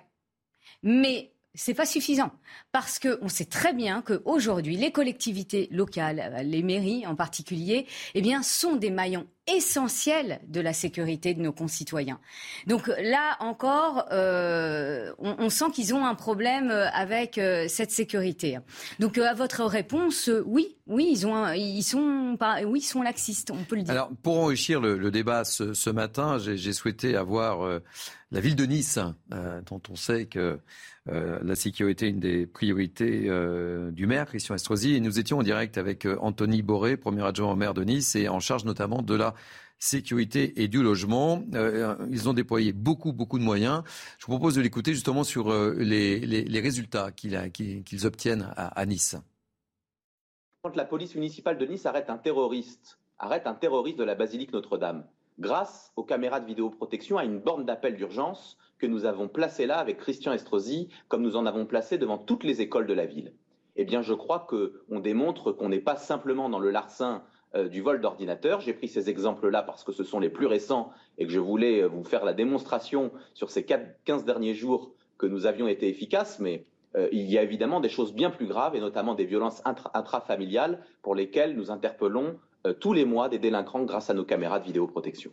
Donc là, on le voit bien, on est totalement à l'opposé de la philosophie des mers. Euh, je rappelle euh, quelques chiffres hein, euh, que, que, nous a donné ce matin Anthony Boré. C'est 550 policiers municipaux à Nice. Ça, ça, représente à peu près un policier pour 636 habitants. C'est un très grand centre de supervision urbain où sont reliées toutes les caméras de la ville et du tramway. Presque 4000 caméras. ça fait une caméra pour 300 habitants. Donc évidemment, on n'est pas du tout dans la même philosophie. Et c'est un outil, et c'est un outil opérationnel. Parce qu'effectivement, quand votre, dans, dans, votre centre de sécurité, nous en avons un euh, sur Orléans, vous voyez ce qui se passe sur l'espace public, aussitôt, si vous êtes bien organisé, vous avez une patrouille de la police qui intervient. Et donc vous avez des délais d'intervention qui sont très courts et c'est fondamental pour assurer la sécurité et la protection des gens. Nous, on a eu des cas avec des agressions à armes blanches où si la police et notamment la municipale n'étaient pas arrivées très vite, on aurait peut-être eu des blessés, voire morts. Hum, hum. Donc dans l'organisation opérationnelle du quotidien, c'est fondamental. Mais là, on voit bien qu'il y a deux philosophies, deux approches. les, Verts ont plutôt une envie de, de faire une police. Alors, je dis pas que c'est mal, hein, mais proche des associations, moins répréhensibles, moins voilà, non, plus dans la prévention, plus dans la, plus dans l'approche. On a vu d'ailleurs le rififi entre Gérard Collomb, ex-maire de Lyon, ah et le nouveau maire. Euh, lui reprochant d'avoir diminué ostensiblement le nombre de policiers municipaux. Alors après... Non mais la police, elle n'est pas là pour jouer au foot euh, avec les jeunes, elle est là pour assurer la sécurité. Après, comme je le disais, il y a des dispositifs de prévention, de réussite éducative, et de, de, relais avec les associations. Et tout ce travail est à faire, mais il ne faut pas mélanger les gens. Najva. Euh, moi, je, rejoins euh, là également vos, propos. Euh, la police, bien sûr, elle doit s'entendre avec euh, la population. La police de proximité, ça a été plutôt une, une réussite. Hein. Euh, ça a été lancé sous euh, Lionel Jospin. Mais Mais c'est pas que ça. Quand vous avez une société, c'est Arnaud Benedetti qui, qui, le, qui le rappelait, quand vous avez une société qui est de plus en plus violente, vous ne pouvez pas avoir une, police municipale qui est désarmée. Je le vois à Paris, c'est un véritable problème. Il y a des risques tous les jours d'attentats à Paris et vous avez une police municipale qui est désarmée. C'est un, c'est un souci. Donc euh... attention, parce ils vont mettre des amendes pour euh, les magasins. Oui, mais voilà. Ils vont mettre des amendes pour les magasins à partir de demain. Vous avez, tout dit là-dessus. Moi, je, préfère que la police fasse son travail, c'est-à-dire lutte contre la délinquance, lutte contre la criminalité, plutôt que que de. Bah là, ça va pas être simple. Hein. Euh, si on veut, déployer parce si on veut être protégé et en plus. Je vais vous dire, on les, on les sollicite énormément, sauf qu'il y a des priorités. On Ouais. les sollicite. Bah, demain, la priorité, c'est, ce sont les magasins à Paris. Les magasins à bah Paris. oui. S'ils laissent la porte ouverte, Euh, la, la climatisation, hop, amende. C'est pour ça qu'il faut sûr. augmenter les effectifs, mais en tous les cas. Voilà. En tous les cas, euh, Bah, il la il faut pas augmenter, il faut pas augmenter les effectifs pour mettre un policier devant une Non, porte mais de ça, on est magasin. parce c'est une utilisation assez abusive des ressources humaines et, des, et, des- et des- et des- Est-ce que- de l'argent du contribuable. Non, juste un point quand Ouais, même. juste un point, parce que je voudrais qu'on- parle de plein emploi Moi, la question de la sécurité, c'est une question qui date depuis une trentaine d'années. Donc, Mm. on peut pas quand même imputer aux élus verts aujourd'hui la hausse de l'insécurité. La question qu'il faut se poser, c'est si l'action qu'ils conduisent depuis qu'ils sont à la tête des exécutifs de leur ville euh, est une action qui, de fait, a entraîné une hausse de l'insécurité dans leur propre ville. Moi, je suis, je n'ai aucun chiffre à ce stade et je suis incapable de répondre à cette question. Par contre, en effet, et là je rejoins ce qui a été dit, le logiciel politique qui est le leur est un logiciel politique qui n'intègre pas la sécurité dans les priorités qui sont celles de leurs administrés. Or, leurs administrés, pour un grand nombre d'entre eux, ont cette priorité. Et ce qui n'intègre pas aussi dans leur logiciel, c'est l'organisation de la sécurité, le fameux continuum qui va finalement de la police nationale à la police municipale. Pendant des années, la question de la police municipale a été à gauche une question taboue. On refusait véritablement de considérer qu'il s'agissait aussi d'une compétence des collectivités locales. Le Parti socialiste a beaucoup évolué sur cette question. En d'autres termes, la gauche du gouvernement a beaucoup évolué sur cette question. Je ne suis pas sûr que les Verts soient allés jusqu'au bout de qui a été commencé par la gauche, notamment par M. Collomb, qui est quand même, il faut le rappeler, un ancien membre du Parti socialiste. Eh bien, écoutez, on suivra en tous les cas l'évolution et la gestion de leur ville. Et euh, nous reviendrons sans plus tarder, j'en suis même persuadé, euh, sur les plateaux de CNews sur cette euh, thématique. Je vous propose de poursuivre. On va parler de plein emploi. Ça vous convient? Parfaitement. Parfaitement. Ça me rassure, parce que si vous dites non, je suis pas très bien. Euh, vous avez suivi l'intervention d'Emmanuel Macron Oui. Le 14 juillet. Il a redit, resigné, persisté, insisté. Il suffit de traverser la route pour trouver un emploi. Alors nous, on a mené l'enquête parce qu'il y a certains euh, secteurs où on a beaucoup, beaucoup, beaucoup de mal à, trouver euh, des gens pour travailler, notamment euh, dans le domaine de la restauration et de l'hôtellerie. Je vous propose de regarder ce reportage de Fabrice Elsner et de Thibault Marcheteau. Qu'est-ce que c'est pour vous l'emploi idéal Dans le métier, je cherche quelque chose qui me donne envie de me lever le matin. C'est de pouvoir faire ce qu'on veut, où on veut et quand on veut. Des revenus, du temps pour soi et une grande autonomie. Voilà les aspirations des jeunes qui arrivent sur le marché du travail. Les secteurs aux horaires décalés et avec les bas salaires attirent de moins en moins car ils ne correspondent plus à la demande des jeunes. Nous, on est obligé de travailler quand les autres s'amusent. Donc on est là, on est, c'est- une, c'est une réalité. Donc les jeunes qui, ont- qui, vous, qui servent des, des gens ou qui pensent que leurs copains sont en situation de, de loisir, c'est que c'est le, tra- le, le décalé de, de- de la profession. La restauration souffre d'une pénurie de main-d'œuvre et les raisons sont bien connues. Désintérêt pour le secteur, réticence face aux horaires découpés et aux week-ends de travailler. Selon ce gérant, c'est l'épidémie de Covid qui a changé le rapport au travail. Les gens ont pris des habitudes totalement différentes. Et euh, ils, ont, ils se sont habitués à être chez eux le soir, ils sont habitués euh, également à profiter de leur week-end, à voir leur famille, à avoir une vie sociale qui soit différente. Et donc pour eux, et maintenant la restauration, c'est quelque chose qu'ils n'aiment plus. Ils veulent plus travailler le soir, ils veulent plus travailler le week-end. Pour s'adapter aux nouvelles demandes du marché, certains restaurateurs pourraient faire le choix de fermer dans la semaine ou alors de revoir les salaires à la hausse et les horaires à la baisse. Najwa, on voit bien le, côté paradoxal, hein, euh, Emmanuel Macron qui dit euh, voilà, il suffit, et puis effectivement, euh, euh, ces professions, ces restaurateurs, ces hôteliers, on entendra dans quelques instants une invitée qu'on a eue ce matin qui est restauratrice, restauratrice dans, le Gers et qui a un mal fou à trouver du personnel. Bah, le président de la République a une belle ambition. Au moins, il se fixe un cap. Hein. C'est un taux de chômage à 5% d'ici 2027. Donc, euh, on, s'en réjouirait si euh, le président et, ce gouvernement y arrivaient. Euh, et pour lui, ce serait le plein emploi. Sauf que, comme vous le disiez, euh, il y a des secteurs qui sont en souffrance. On, vous parliez de l'hôtellerie, vous parliez de la restauration, j'irais même plus loin, les coiffeurs également. Oui, bien sûr, les coiffeurs. Euh, et, et d'autres et d'autres métiers. Mais ça passe par quoi? Et là, le ministre du Travail l'a évoqué, Olivier Dussopt, dernièrement. Il, il disait, ça passe euh, notamment par une attractivité de ces secteurs.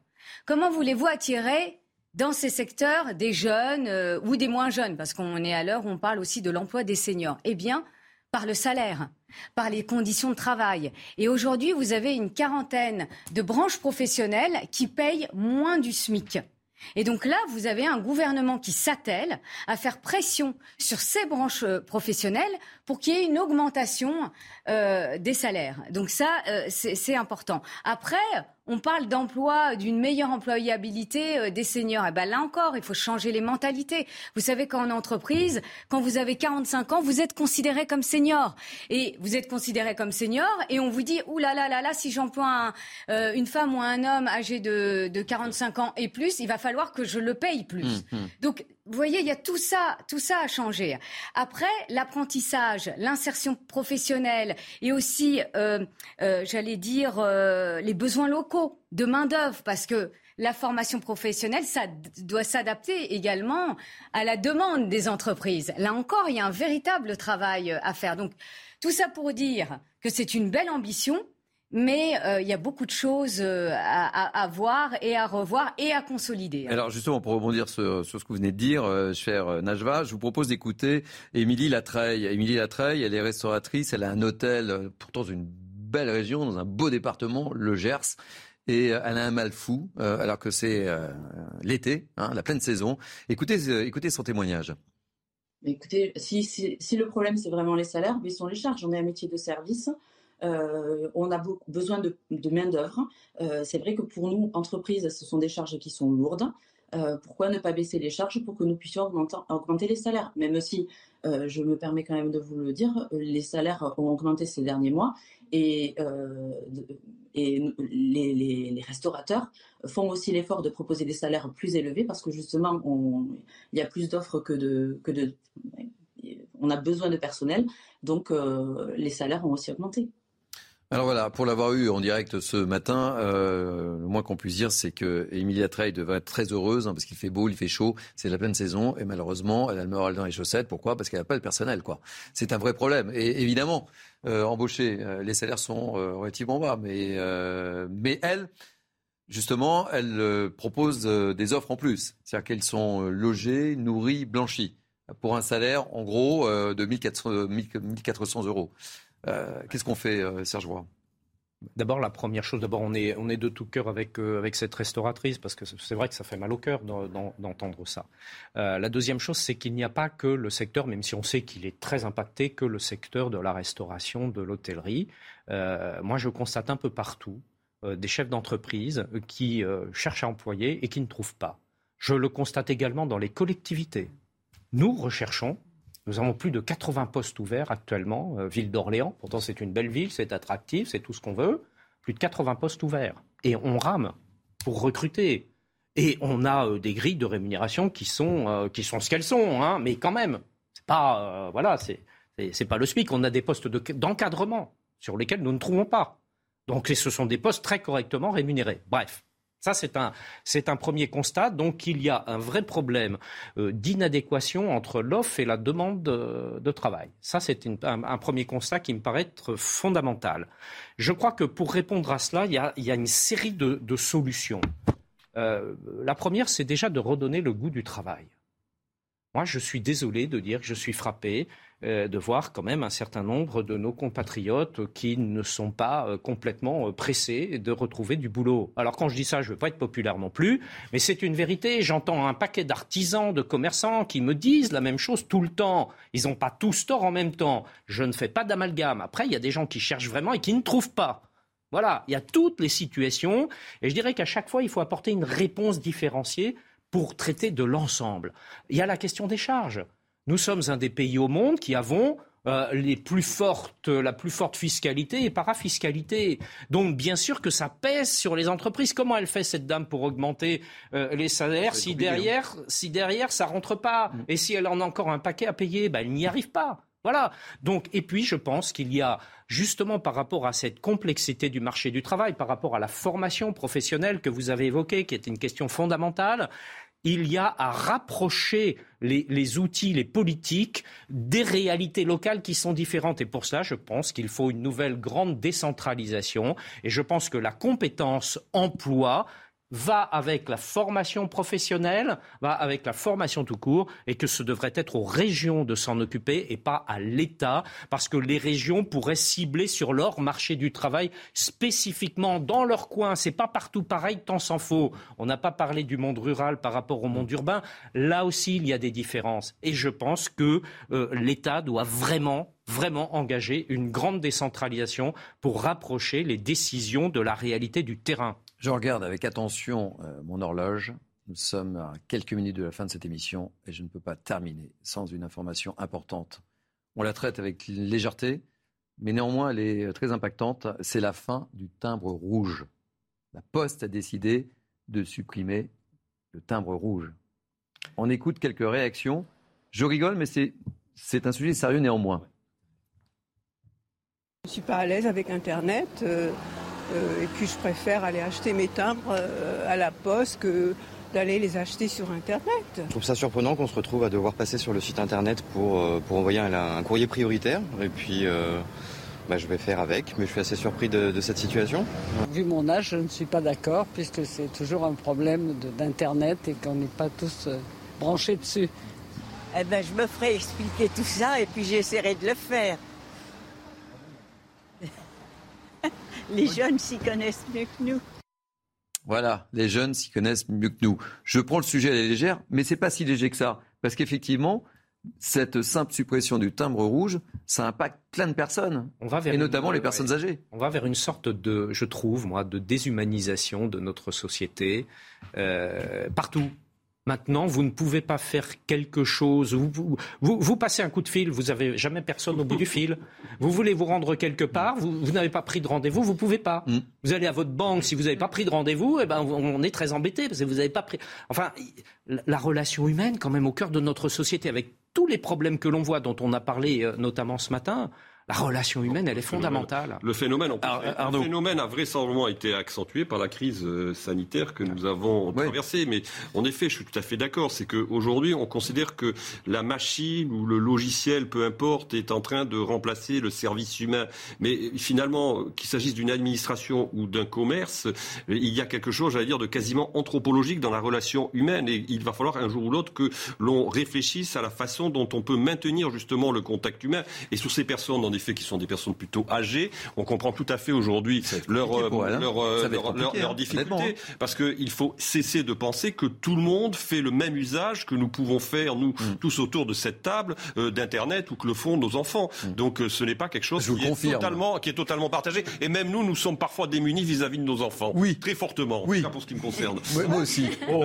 Ah, moi aussi. Oh. Je confirme. très rapidement. Très rapidement. En tous les cas, cette personne âgée a tout dit. C'est-à-dire qu'elle parle même de fracture numérique et qu'on a, qu'on a perçu aussi pendant la crise sanitaire où vous aviez des territoires euh, qui, bah, il y a certaines zones où vous n'avez pas forcément euh, une, une bonne, euh, comment on dit, couverture, hein. couverture, chercher le terme exact. il y a des zones blanches. Il y a des zones blanches encore en France. Et au-delà des zones blanches, vous avez aussi bah, des personnes âgées qui maîtrisent pas l'outil numérique. Mm. Et il n'y a pas que les personnes âgées. Il y a aussi des, des parents. Et je l'ai vu aussi dans certains quartiers. et d'ailleurs, ça a été un véritable problème à l'école où vous aviez des parents qui étaient complètement démunis face à l'outil numérique et du coup, eh ben, au niveau du suivi euh, scolaire de leurs enfants, ça a été un véritable problème. Voilà, bah, écoutez, ça sera le mot de la fin. Je voulais qu'on termine par cette euh, fin d'une époque la fin du timbre rouge. Fin de ce Midi News Week-end. Merci de nous avoir suivis. Trois heures d'infos non-stop, trois heures de débat. Euh, merci à Aurélie Lucano et à Déborah Smadja qui m'ont aidé à préparer cette euh, émission de trois heures. Merci aux équipes en régie que je salue. Merci à nos invités. Merci euh, Najva LAIT. C'est un plaisir de vous accueillir.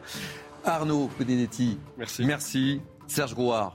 Merci. Je vais dormir. Vous allez dormir Non. Bonne sieste. Je vais aller voir le Tour de France. Ah bah oui. Bah oui.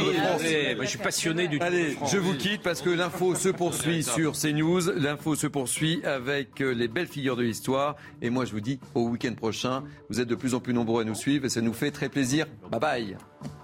Je regardais, When you make decisions for your company, you look for the no-brainers. If you have a lot of mailing to do, stamps.com is the ultimate no-brainer. Use the Stamps.com mobile app to mail everything you need to keep your business running with up to 89% off USPS and UPS. Make the same no brainer decision as over 1 million other businesses with Stamps.com. Use code PROGRAM for a special offer. That's Stamps.com code PROGRAM.